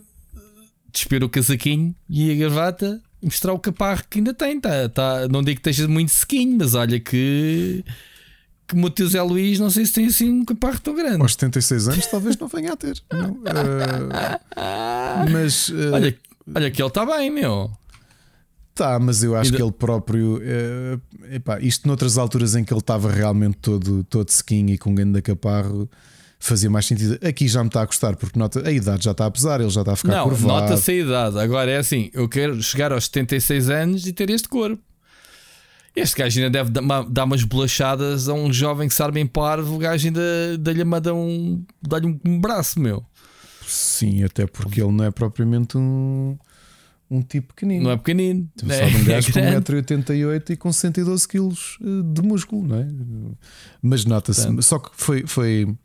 Eu acho que isto foi completamente desnecessário. Se o combate entre o Austin Theory e o Pat McAfee. É mesmo. Ah, eu vou entrar. 9 ah, minutos pronto. e 40. E sim, isto foi aquela altura. Mano, eu sou o patrão, isto é o meu espetáculo, apetece-me brilhar. Yeah, e vou. Apetece-me, eu quero. E ganhou. E portanto, eu vou ganhar este gajo que. Agora a parte estúpida. Vamos tentar ser racionais nisto, a ver se alguém compreende a burrice toda disto.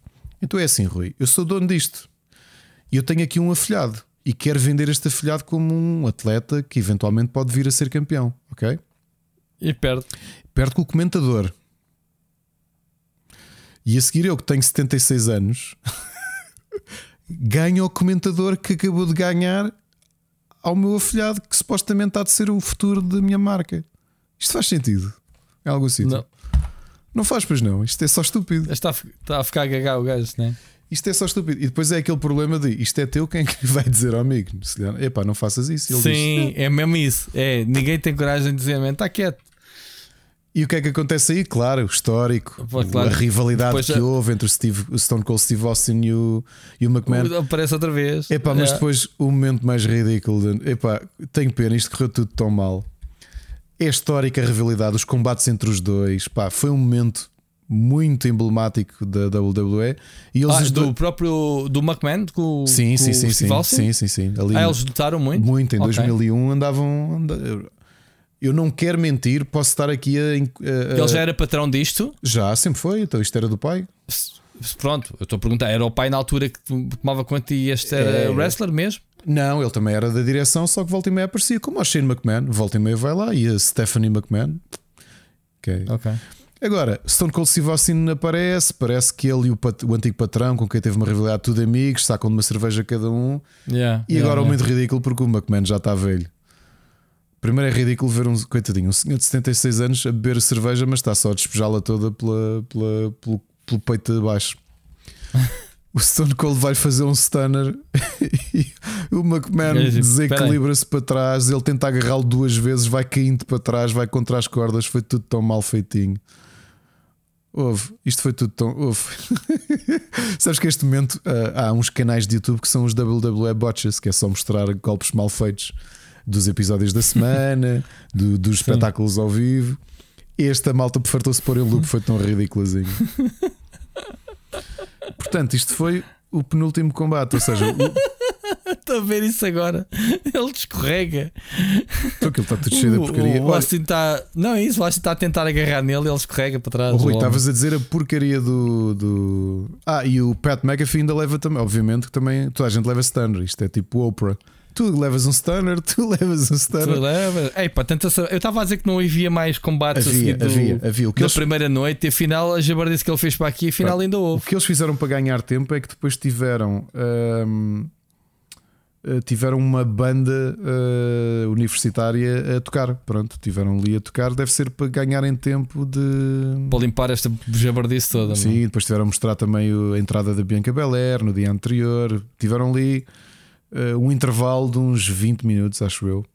E a seguir, o combate, o main event, que era o cartaz da própria WrestleMania, Roman Reigns contra o Brock Lesnar, um campeão da SmackDown, o outro campeão da WWE, num combate winner takes all match. Ou seja, quem ganhar fica com os cintos das duas marcas. Uh, com o Paul Heyman, novamente aquilo que já falámos aqui num dos episódios, acho que falámos nisso nos episódios, não é? O histórico Sim. antes do Brock Lesnar regressar, o Paul, é. aliás, antes dele partir para, para o UFC outra vez, o Paul Heyman era o agente dele, e depois há aqui esta rivalidade que desde que ele saiu, o Paul Heyman passou a ser o agente do Roman Reigns. Um, e portanto tínhamos aqui este main event, dois dos personagens, desculpem, dois dos lutadores eh, mais importantes da WWE e que no jogo são dois dos, dos lutadores com o rating mais alto já agora. O Brock Lesnar tem ah, é? 94 okay. e o Roman Reigns tem 93 em 100. Um, Rui, o que é que achaste deste último combate? Achaste que foi um bom main event? Epá, eu, eu, eu, eu pá, o Roman Reigns é um dos melhores lutadores, não, não há hipótese. O outro é um gigante, meu. É, é o, é o Zangief, não é? É, é ameaçador, do, do Street Fighter, man, é um gajo. Um, pá, não sei o que é que diga do combate em si, acho que não foi aquele que mais ficou na retina. Agora estava aqui a tentar perceber eh, melhor. Não, até acho que o Roman Reigns uh, já teve combates mais emblemáticos do que este. Não é? Eu não, não me pareceu que fosse um grande combate. Uh, não sei se era a expectativa ou não, mas pronto. Primeiro aquela coisa são curiosa dois, São dois foi... bichos também a, a, lutar, são gigantes, mesmo estes dois. Isto, um em, lado do outro. isto em termos, em linguagem de videojogos, é curioso como eles são tão importantes que têm de usar vários finishers para conseguirem sequer uh, quase fazer um pinfall, porque o, a Spear, não é? que é o finisher, um dos finishers do Roman Reigns, ele fez três ao Brock Lesnar e ele levantou-se sempre. Uh, que é uma coisa que eu não compreendo na WWE dos últimos 10 anos, que é Uh, pessoal, para quem jogou Mortal Kombat, é o equivalente a vocês fazerem uma fatality. Um finish him. E, e, e levantar-se a seguir. Ou seja, faz um, uma fatality e depois continua o combate. Um, E portanto, aqui um combate, obviamente que isto, uh, muitos suplexes do, do, do Brock Lesnar, um combate muito físico. Não foi um combate longo, mas também eu acho que não se espera muito uh, de um combate. O, o Brock Lesnar, se bem me lembro, não costuma ter combates muito longos.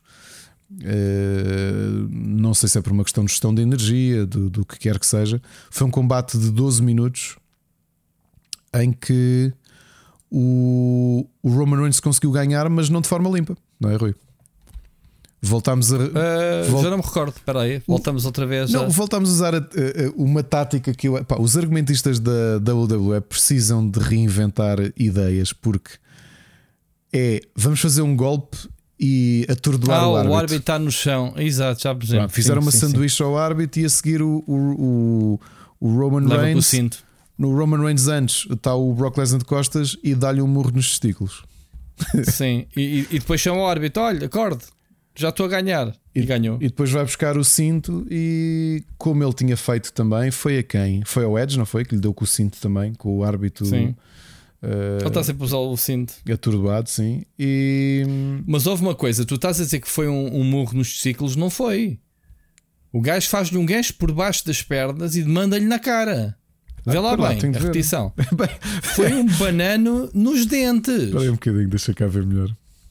Aí, bem, o braço do gajo chegou lá acima. É o Reed Richards. Deixa cá ver. Houve. Se bem que ele Pois se foi- ajoelha com as mãos agarradas aos tomates, eu não percebo bem a anatomia, mas Não, porque ele leva, gajo- porque ele leva ali também. É, é. opá, pode levar da- na dobra do braço. Mas Mas, é verdade, o gajo levou um na cara, banano na cara. Foi na cara.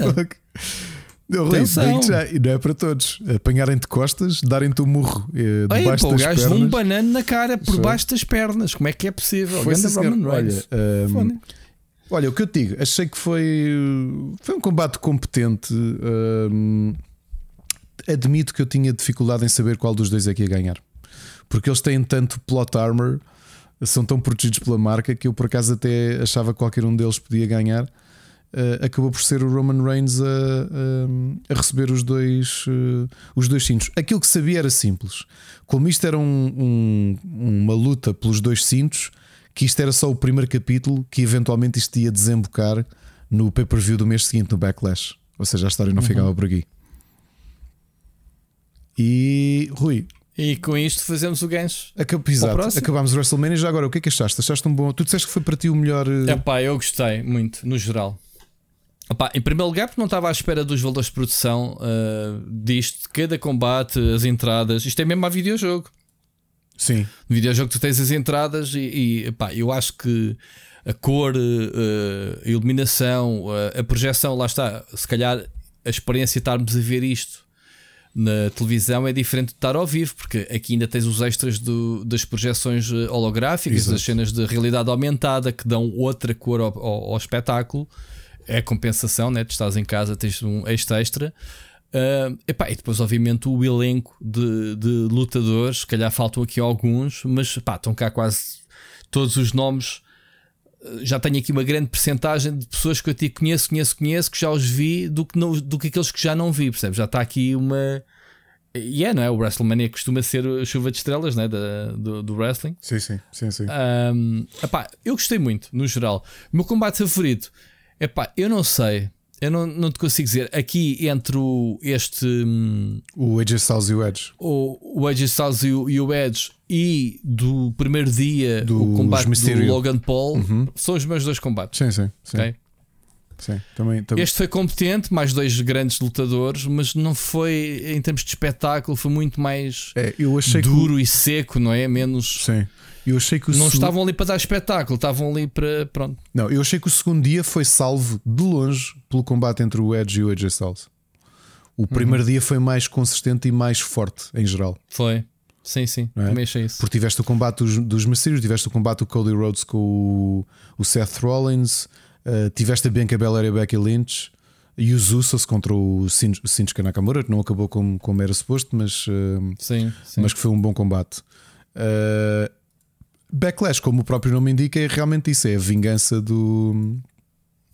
é, são as consequências, ou seja, o mês, o mês de abril todo e o início de maio foi essencialmente eh, fazer build-up para, para o Backlash. O Backlash que, que decorreu dia 8 de maio, eh, no domingo, dia 8 de maio, decorreu no Dunkin' Donuts Center em Rhode Island e teve seis combates, portanto, seis combates apenas. E eu vou-te dizer, Rui, que adorei. Vou já fazer aqui um preâmbulo, depois vamos entrar em pormenores, mas eu adorei o backlash mesmo. Uh, acho que foi muito.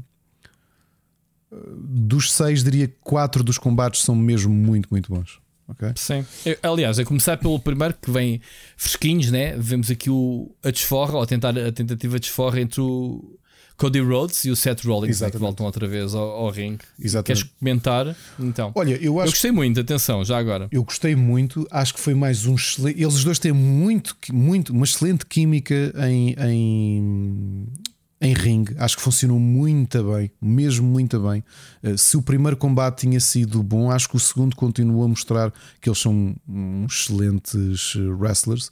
Já agora, por curiosidade, este combate deles 20, hum, é um combate de abertura de 20 minutos e 45. Eu acho que o próprio pay-per-view abre e, e, mais uma vez se prova isto. A WWE está a ser muito inteligente na forma como, como tem aberto os pay-per-views.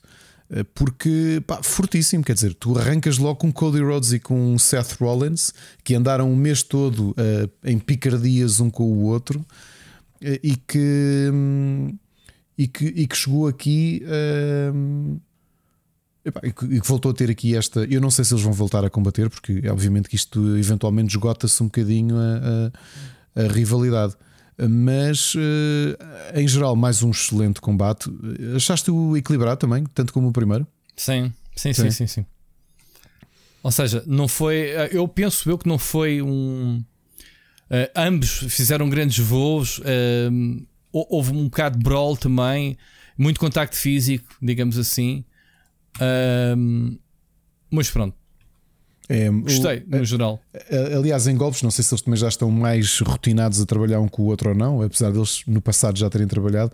Eh, também achei que houve ali golpes um bocadinho mais arriscados do que no primeiro combate, no combate a WrestleMania, uh, especialmente a nível de voos, de saltos da, da, da, terceira corda.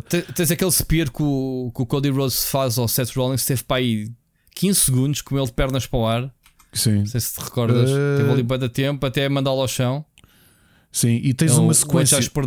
Tens uma sequência de, de ataque e contra-ataque. Aliás, uh, isto passando já para o fim, uh, porque eu, eu acho que é daqueles combates que vale a pena ver, mas a, uma das sequências antes do fim acho que é muito interessante.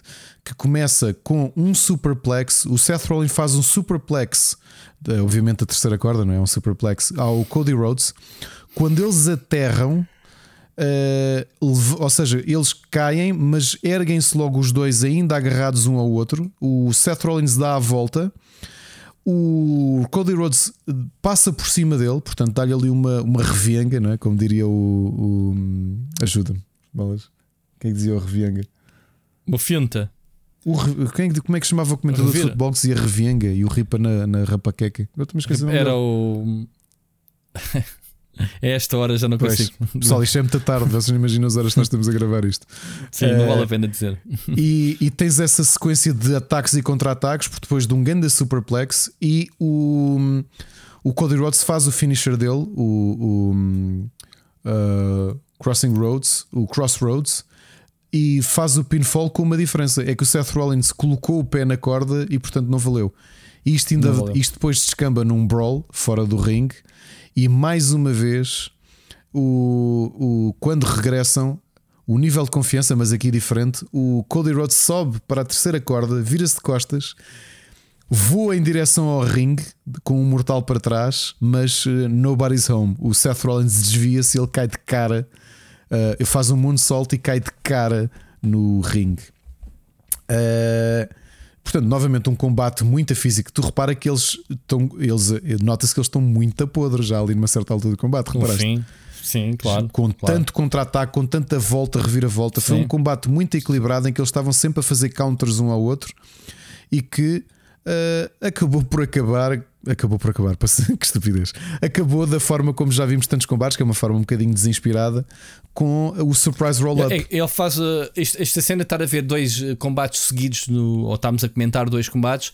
A cena do mortal para trás do Cody Rhodes, ele tenta fazer o mesmo que fez no outro combate, que aterrou bem, e agora aqui é como tu dizes, no body soul, é, e ele bateu com a testa no chão. É, aqui propositado, obviamente. Aliás, nota-se claro, pela forma claro. como ele voa. Na, claro. no, no moonsault que ele faz no, no, no, no WrestleMania era, a ideia era mesmo aterrar em cima do Seth Rollins e nota-se a forma como ele se atira. Aqui ele atira. Como é que ele se lembra? É, atira, aqui é que ele como se atira é que... de chapa a contar em, em, bater mesmo no estrado, não é? Uh, como eles se lembram de todas as coreografias e agora eu vou é, fazer isto e tu fazes aquilo, é impressionante. Eu acho que eles têm Isto muitos é- códigos é... de, de, de, de olhares. Uh, muitos códigos de olho. Eu acho que há muita coisa muito subtil. É interessante. Olha, para quem gosta de wrestling, é interessante ver no YouTube. Há imensos canais dedicados a isto e que falam de sinais uh, subtis. Uh, e até uhum. combates que nós já vimos coisas interessantes que é. Pá, houve, Mas não são, não são revelados publicamente? Não são revelados, ou seja, há malta que segue tanto isto e que conhece tanto os bastidores que muitas vezes eles acabam por contar coisas que. pequeno, ou seja, pequenas subtilezas Uh, como é, uma coisa que acontece muito e é engraçado que eu tenho feito esse esforço depois de ver um, um vídeo do YouTube que chama a atenção disso é a quantidade de vezes quando são golpes mais perigosos. Pá, some, uh, superplexes ou uh, epá, aquelas coisas que tu olhas assim, por muito que tu tenhas caparro e tenhas resistência, isto doeu de alguma forma. É engraçado yeah. que eles têm sempre forma Sentes de perguntar isso. um ao outro se um ao outro ou uma, uma à outra se estão bem. Coisas muito subtis. Sim muito sim, subtis tipo mesmo. Um tapzinho, double tap, estás bem? Normalmente tá, fazem uma coisa que é: imagina, uh, eu fiz-te um superplex e tu caíste e parece que caíste mal, que é agarrarem. Um, ehm, como é que eu ia dizer? Pegares nos teus quatro dedos e como se estivesse a fazer uh, corrente com os dedos do outro. Ou seja, metes as mãos, tipo, seguras a mão só para ver se se aperta que é para ver se tens reflexo, ok? Ou fazer toques no, no pescoço, ou fazer uma coisa que eu agora já reparei, que é, imagina, uh, fazerem golpes mais perigosos e tu notas que quem fez o golpe, uh, como se, a fingir que está cansado, passa por cima do outro, quase a, a, raspar com a cara em cima do corpo do adversário. É porque nesse momento eles perguntam: estás bem? Uhum. Ok? Passam aquelas pequenas coisas porque assim eles têm de garantir a segurança uns dos outros. Sim, sim, sim. Isto é... Sim, sim, sim. É... Eu estou muito curioso e, e, tenho que me dedicar um dia a ver a série dos bastidores, né? do. Sim, vale é muito. Dos Dark vilões, Side, não é? é? o, Evil, o Evil acho que é uma, ainda não vi, mas o é Evil. uma boa série. Ah, é. E o Dark Side of the Ring eventualmente também vale a pena. Apesar também. de às vezes ficas com. Pá, custa um bocadinho ver algumas algumas situações não é? muito negativas. Perdes alguma mística dos, dos. Há pessoas que tu gostas, um deles, por exemplo, foi o caso do Ric Flair, que o episódio que é o. Uh, uh, Plane Flight of Hell, em que tu vês a descrição, a forma como ele, o que ele fez às hospedeiras de bordo e, e aquilo prejudicou muito a imagem dele quando o documentário veio, veio a público. E vai acontecer uhum. com muitos outros. De tu saberes ali podres uh, coisas muito graves da, da vida deles. Um, mas muito pronto, bem. voltando ao segundo, indo agora para o segundo combate, é uma repetição. Aliás, é uma coisa que vai acontecer muito neste backlash: é que são muitos combates uh, repetidos do, do, do, WrestleMania com alguns twists. O, o, o segundo combate, Almost, novamente, agora com um agente que é o MVP ao lado contra o Bobby Lashley. E porquê é que isto acontece? Uh, porque o o, o, o, MVP ficou, não ficou muito contente do Bobby Lashley uh, andar a comemorar ou estar a começar a ignorá-lo, de ter voltado as costas àquela equipa que eles tinham, não é? O Hurt Business, e decidiu: ok, então agora tenho um, um protegido novo e passa a ser o Homos. O Homos. Uhum. Combate muito similar ao anterior. Uh, o Homos não é um bom wrestler. Não é, eu não, eu não consigo. Gostei do, gostei do pormenor do, do Bobby Lashley. Uh, usar as cordas para prender os braços do almoço. Sim, sim. Foi, Epá, foi... E vai dar-lhe uma carga de porrada em termos de burros na cabeça e pimba e pimba. Foi pimba. criativo. Mas agora eh, coloca num momento aleatório qualquer do combate, seja o almoço a fazer golpes ou o almoço a receber golpes. E, e o segredo para ver um combate do Homos é não olhar para a cara dele, porque. Estava a olhar a cara em que o, em que o, o Bobby Lashley faz um, um cadeado nos braços uhum. por trás e, e, tu olhas para a cara do, do Homos e está todo esbugalhado com a língua de fora, tipo, ah, parece o Blanca do Street é, Fighter. tu não podes olhar para a cara dele, não podes. um gajo perde logo a credibilidade, a pouca credibilidade que tem, perde toda. E essa do que tu disseste, usar as cordas para servir de, de para prender os braços dele, depois foi lá o MVP com a bengala, parecia que estava a abrir um, estava com abre-latas a tentar uh, desentalá-lo de, das cordas. Mas depois, a seguir, tu notas o, o, o Bobby Lashley vai, vai quase fazer um. um, um como é, já me lembro como é que este golpe se chama. Uh, um face down, aliás. Mas enquanto ele está ali, pá, quando ele está quando ele está ali atordoado, é, eu não consigo olhar para o Homos. É que é, não, é, não é. Uma pessoa atordoada não reage assim, meu amigo. Tu tens que desligar o Bugs Bunny. Tu não podes ter o Bugs Bunny como inspiração. Mas depois, outra coisa estranha é ver o. É, isto é quando está o Homos de joelhos no chão, o Bobby Lashley com 1,88m a tentar fazer-lhe um hurt lock e o, e o almoço de joelhos dá-lhe praticamente à altura do, do, do, do da cabeça do Bobby Lashley. Yep. Uh, Muito bom. De Quem resto, ganhou? foi o Homos. Com quê? Com batota. Pois foi com o, MVP dar-lhe com a bengala na, na cabeça é, do O Bobby é? Lashley uh, ia fazer. A provar um, o seu próprio remédio. É, então. O Bobby Lashley ia fazer uma spear ao Homos. O Homos dá-lhe dá um counter com, com um joelho quando o árbitro está de costas, ele está encostado, o Bobby Lashley está encostado a um, a um dos cantos e o MVP passa só assim muito sorrateiro. E o tipo foi ágil, digo já, deu-lhe deu com a ponta da bengala nos olhos e chega lá o Homos e ganha. Eh, é um dos combates mais fracos do, do, do Backlash. Sem dúvida. Portanto, eu tenho... Sem combate. Eu tenho pena que tenham repetido. Oh, não. Não. não, eu tenho pena que tenham Sim. repetido a forma. Mas, mas a seguir também repetem outro. Terceiro combate. A seguir não. Edge mas, vezes AG Styles. Mas não, não é? custa. Não me custa. Não. Com uma regra. Já agora vou explicar o que é que acontece aqui. Havia uma regra que veio do episódio da Raw da semana anterior. Que foi: houve um combate eh, com, de preparação para o Backlash para o, o Damien Priest não poder estar à volta do ringue. Estava nas regras. E então o que é que era esse combate? O, ver se eu me lembro aqui. Se o AJ Styles ganhasse ao Damian Priest, uh, o, o AJ Styles queria garantir que num combate a sério com o Edge não havia distrações, não havia ninguém ali à volta uh, a distraí-lo, não é? Para, para, tornar o combate justo, porque ele é um face. Teve um combate com o Damian Priest no episódio de de dia 2 de maio, que foi o episódio anterior à, ao Backlash, e AJ Styles contra Damian Priest, com a regra de se o AJ Styles ganhasse, o, o Damien Priest ficava banido de estar à volta do ringue, e isso aconteceu. Se tu reparares, o Damien Priest não desce a rampa, não é? Ele, ele parece que tem ali uma proteção, tipo, tem ali um, tem alho, uhum. não dá para passar dali.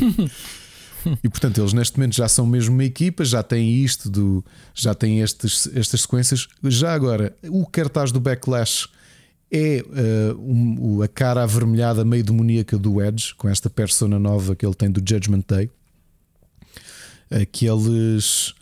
Uh, portanto, esta, esta aliança que eles têm do, do que o, o Edge sente-se superior a todos os outros, com o direito a julgar, e ele diz que está no topo da montanha da omnipotência. Ok? E portanto o Styles é o primeiro que vai ter que ser eliminado. E portanto, Rui, combate dos dois, mais uma vez, mais uma vez um excelente combate, não é? Exatamente. Sem dúvida. E isto é estranho vocês um, estarem a ouvir dois pay-per-views seguidos porque ainda por com combates é, é, similares. É um bocadinho.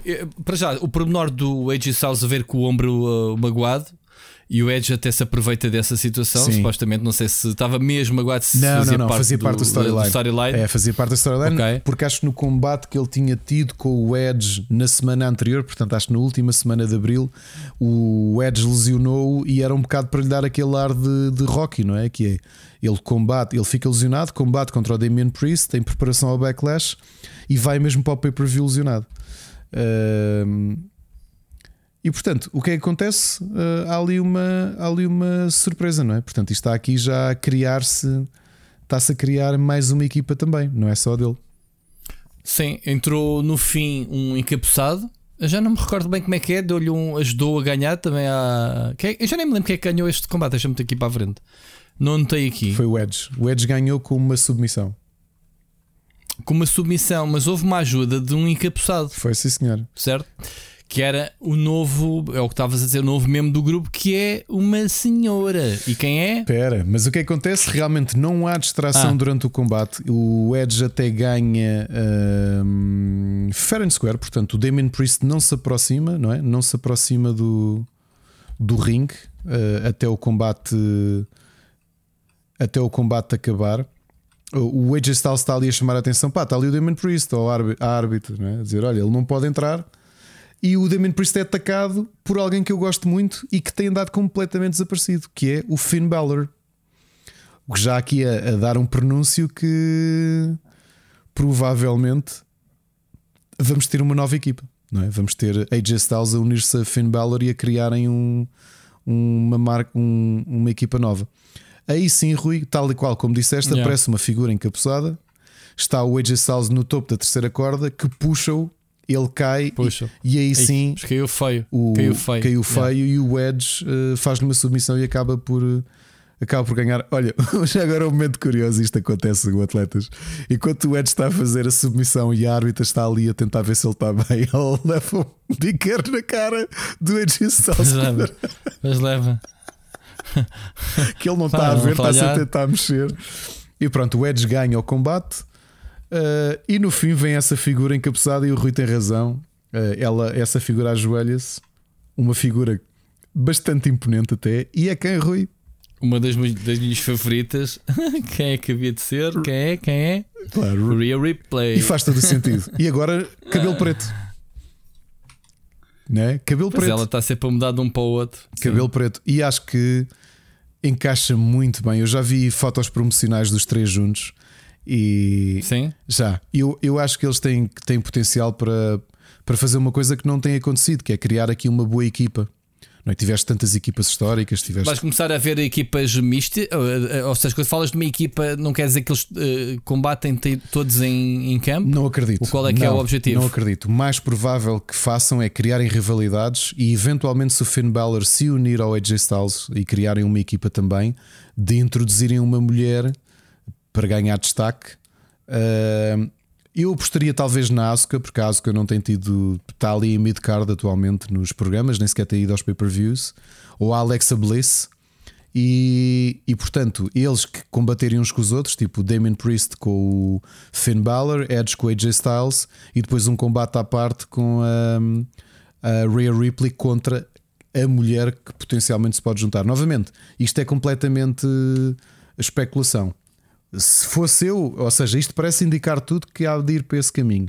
Se vai acontecer ou não, uh, vamos ver. Mas há aqui muitas potencialidades. A Liv Morgan uh, podia. Se fosse o McMahon Man, tipo. Sim, talvez fosse por aí. Uh, e há muitas opções de, de alguém para juntar o AJ, o AJ Styles. Eu talvez fosse entre a Asuka, a Alexa Bliss, que também tem estado desaparecida, ou até a própria Liv Morgan. ainda que aqui seria estranho porque ela foi tag team há pouco tempo com a própria com a própria um, Rare Ripley, mas podiam arranjar ali. Olha, talvez arranjasse aqui um gancho qualquer para de repente elas se chatearem por causa disso. Não sei, mas talvez fizesse isso. Uh, a seguir, um, mais um reencontro. Mais um reencontro, sim. Ronda Rousey, Rose, como é que é? Ronda, Ronda Rousey, Rousey contra Charlotte Flair, desculpa, com Charlotte Flair. E uma imprecisão, desculpa, isto é o problema de estar a ver combates repetidos. Este sim, o anterior não foi um I Quit Match, este é que era um I Quit Match. Era o segundo. Eu, bem parecia que estava a achar estranho não, foi, o anterior. Não, não foi. Não estava o anterior foi, foi um este. pitfall normal. Este é que foi um I quit match que elas combinaram as duas. Uh, a derrotada, aliás, a vencedora tem de obrigar a outra uh, a desistir, a despedir-se, não é? Essencialmente é isso. Uh, pronto, mais um combate brawl, muito passado também fora do ringue, ao contrário do anterior, porque também as regras são diferentes. Uh... Achei uh, muito próprio, muito uso próprio, as canas e. Uh, epá, a, cena, a cena do. De, de, de, de deixar a Flair estar a levar com as canas e depois vem cá para fora.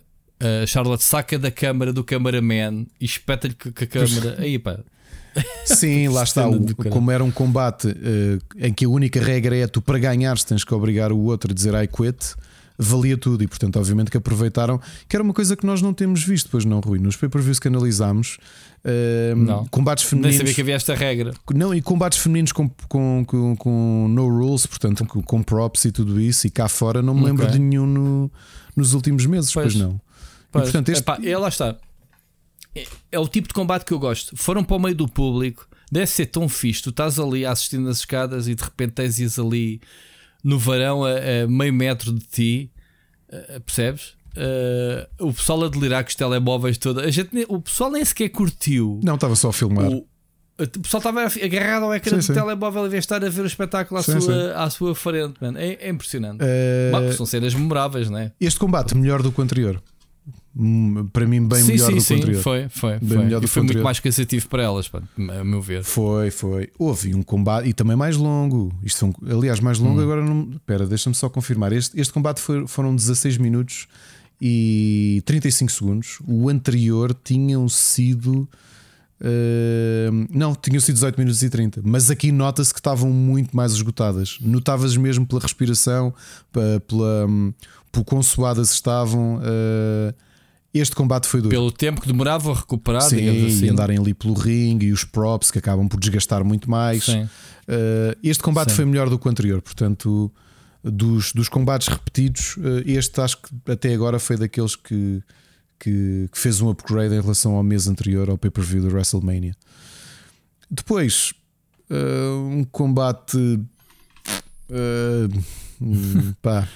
Happy Corbin, outra vez. Happy Corbin contra o Madcap Moss. Portanto, Madcap Moss. Aqui uhum. eu percebo, uh, a marca está a tentar, uh, o Vince McMahon, certeza, porque o, o Madcap Moss tem aquele caparro todo e tem figura, e eles estão a tentar vendê-lo, estão, estão a promovê-lo ao máximo, ok? Uh, e estão-lhe a dar destaque. E o, o, o, Corbin é um, já é um veterano, portanto tem muito mais experiência disto. Eu acho que ele até fez bem em em. Esteve a vender, portanto está aqui a criar caminho para o outro, para a fase do, do outro. Eles que eram amigos, não é? Que era aqui esta diferença, que eles eram companheiros, estavam sempre abraçados, mesmo na Royal Rumble, quando avaliámos que um uh, eliminou o outro, mas está-se bem, abraçaram-se, uhum. lembras? Ah, tudo amigo. Uh, mas uh, um combate interessante, mas acho que o Madcap Moss tem, tem, tem corpo. Teve ali coisas que me surpreenderam do ponto de vista físico, mas eu acho que ele tem também um tipo muito forte. O Baron Corbin também é um tipo grande. Uh, os dois a terem uh, aquelas um, aqueles choke slams, portanto, a pegar pelo, pelo pescoço e a, e a, a derrubarem é um ao outro. Uh, um combate interessante, mas diria até em comparação com aquilo que nós vimos, dos menos interessantes. Também um combate curto que não tinha qualquer Corto. consequência sem ser dar boost à imagem do Madcap Moss. Que eu continuo a achar que é uma figura estranha, não é? Esta, esta decisão. Eu não gosto muito é, uh, o, os calçõezinhos, os calçõezinhos com os Sim. suspensórios, pá, não sei o que é que é, que é, que é dizer. Uh, certo. O combate mais curto da noite, até mais curto do que o Omos e o Bobby Lashley, 8 minutos e 40. O que é curioso, porque para mim, dos seis, os dois combates mais curtos eram filler. O Omos com o Bobby Lashley e o Madcap Moss com o Happy Corbin foram filler e foram os combates mais fracos da noite, de todos. Não, não, menos memoráveis, não me vou lembrar de praticamente nada. Uh, também não sei o suficiente, lá está, porque não acompanhei, não percebo porque é que eles dois que eram tão amigos de repente passam a, passam a adversários.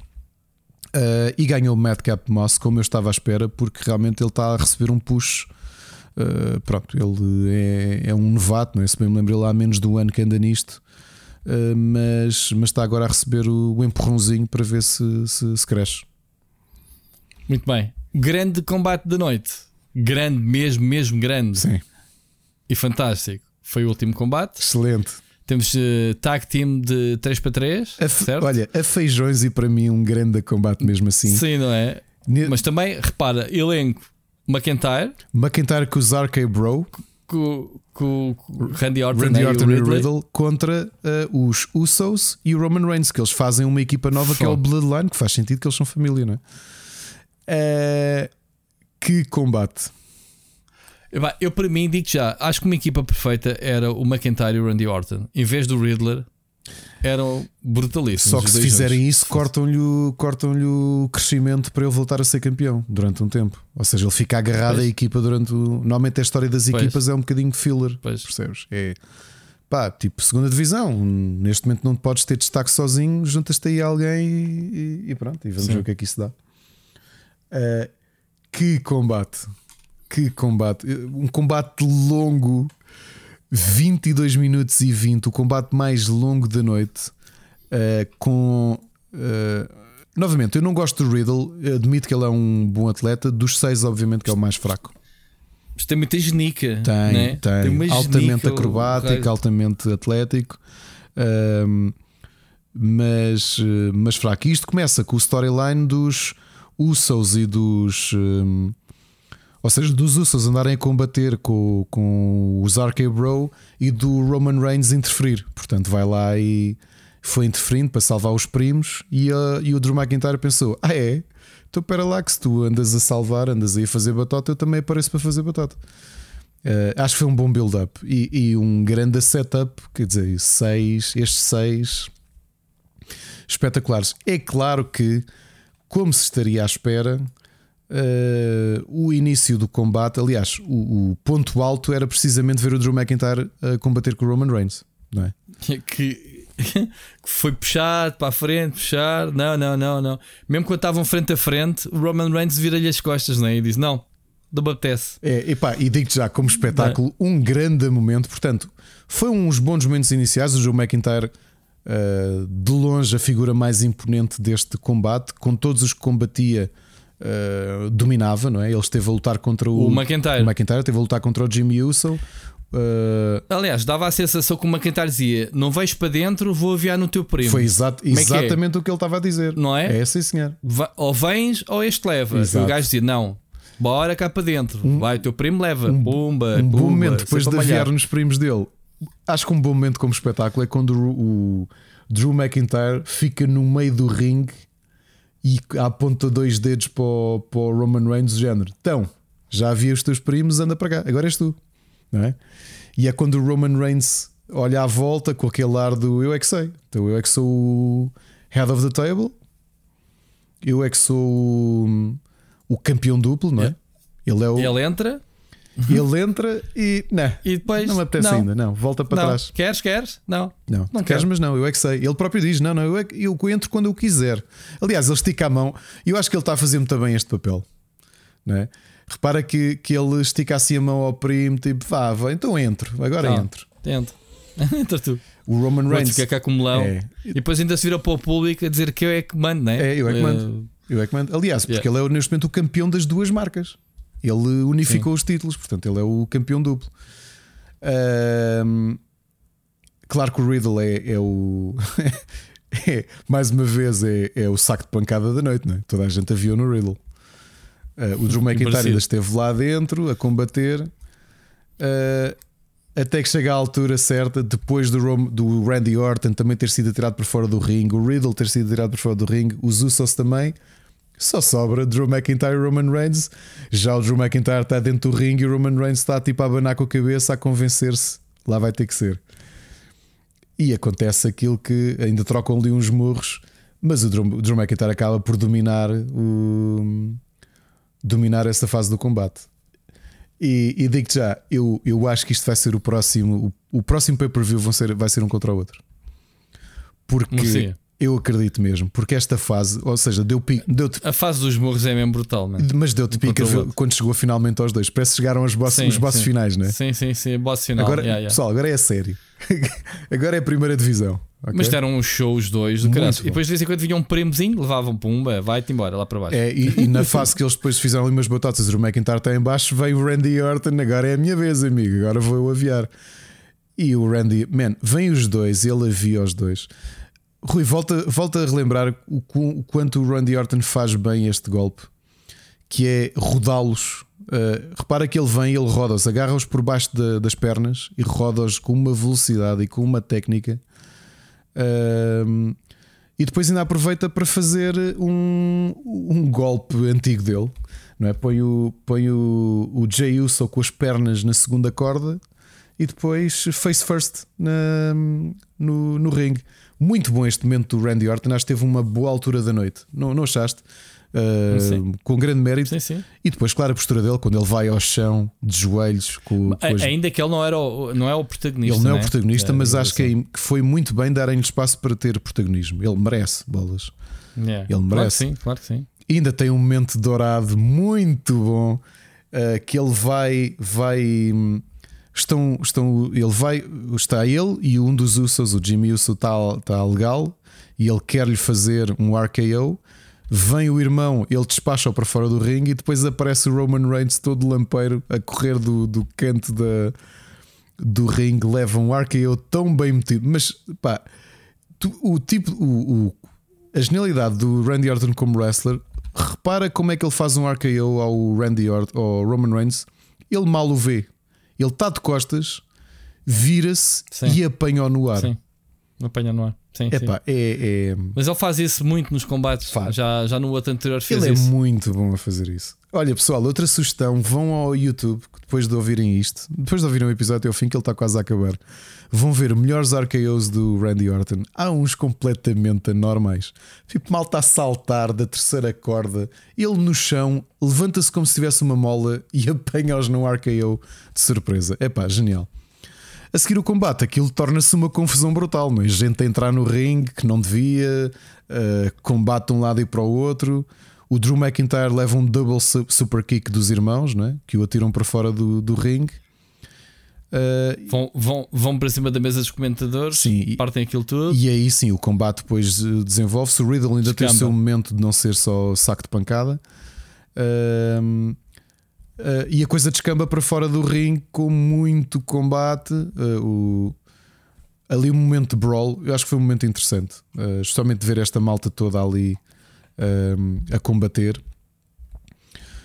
E isto parece um pronúncio para um próximo pay-per-view. Portanto, o que é que. Sim, costuma um bocadinho, mais uma vez, o, o Roman Reigns ter ganho ao Riddle, não, não ao, ao McIntyre. Não, vai, assim. não, mas isso nunca vai acontecer. O Riddle está ali para, para ser ele a sofrer a, o pitfall o pinfall. Uhum. É, ele está ali mesmo para isso.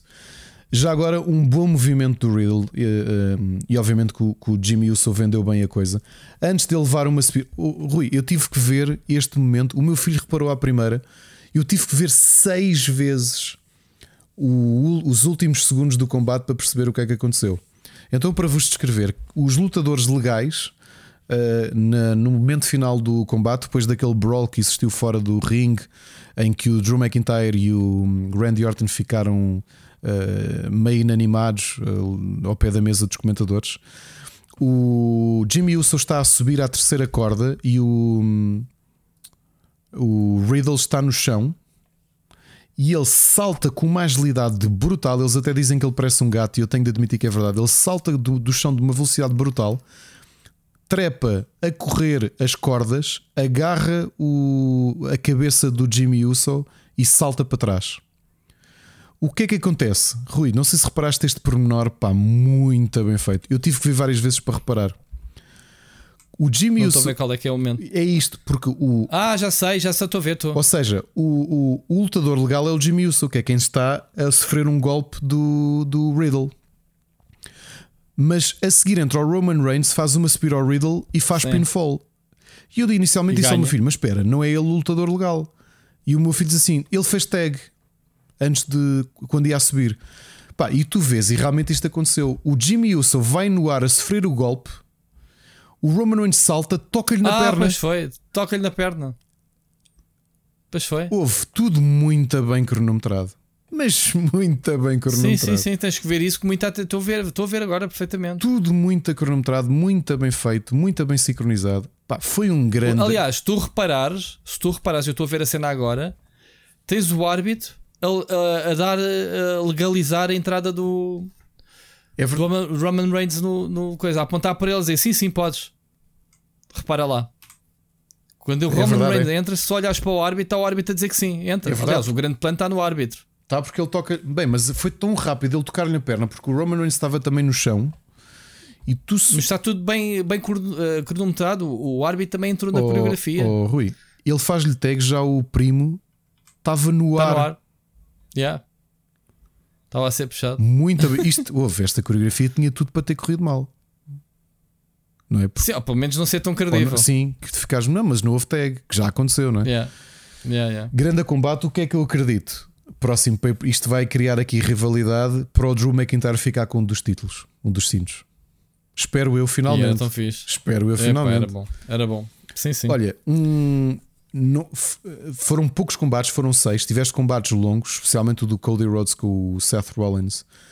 E este último foi muito bom. Eu acho que quatro, uh, quatro bons combates, dois combates filler. O do Omos e o Bobby Lashley e o do Matt, Madcap Moss e do Happy Corbin uh, foram filler. Portanto, para mim foram completamente indiferentes. Os outros quatro combates muito bons. Acho que este último combate foi o combate da noite. Não, sem dúvida. Uh, Muito bom. Adorei este pay-per-view, Rui. Adorei mesmo. Uh, nós, nós- para quem ouviu a primeira temporada, e se calhar nós ainda havemos de disponibilizar para, para ouvirem, já com desfazamento, houve pay-per-views que nos custaram muito ver, com muito combate filler. E eu acho que este combate, este pay-per-view foi uh, no ponto. Já agora, uma curiosidade: foi o pay-per-view de promoção do serviço da Peacock. Porque Ok. no mercado internacional os o pay-per-view do WrestleMania Backlash eh, dá no WWE Network, nós temos cá disponível também na, em Portugal, mas eh, foi vendido na Peacock. Ok? Ok. Uh, portanto, eu não me lembro, eu até me lembro de qualquer coisa há aí uma discussão, porque uh, não esquecer que as duas marcas há uma que passa na Fox e a outra passa na SNBC. E portanto, uh, não sei como é que isto foi esta negociação para o pay-per-view passar no serviço da, da que estupidez, da NBC, de passar no serviço da NBC. Ok, portanto, em geral, um grande pay-per-view.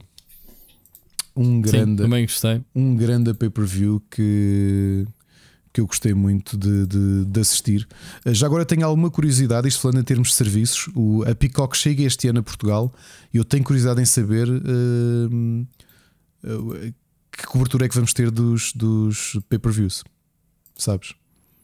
Oh, Todos os pay-per-views vão, vão- são da Peacock no, lá fora? Uh, não, na América são na Peacock, no mercado internacional são de WWE. Só que este ano Ah, ok. eles estão a trazer a, Peac- a Peacock para, para a Europa. Portanto, já começou em Itália dia 15 de fevereiro, agora em junho é a Suíça e o resto todo da.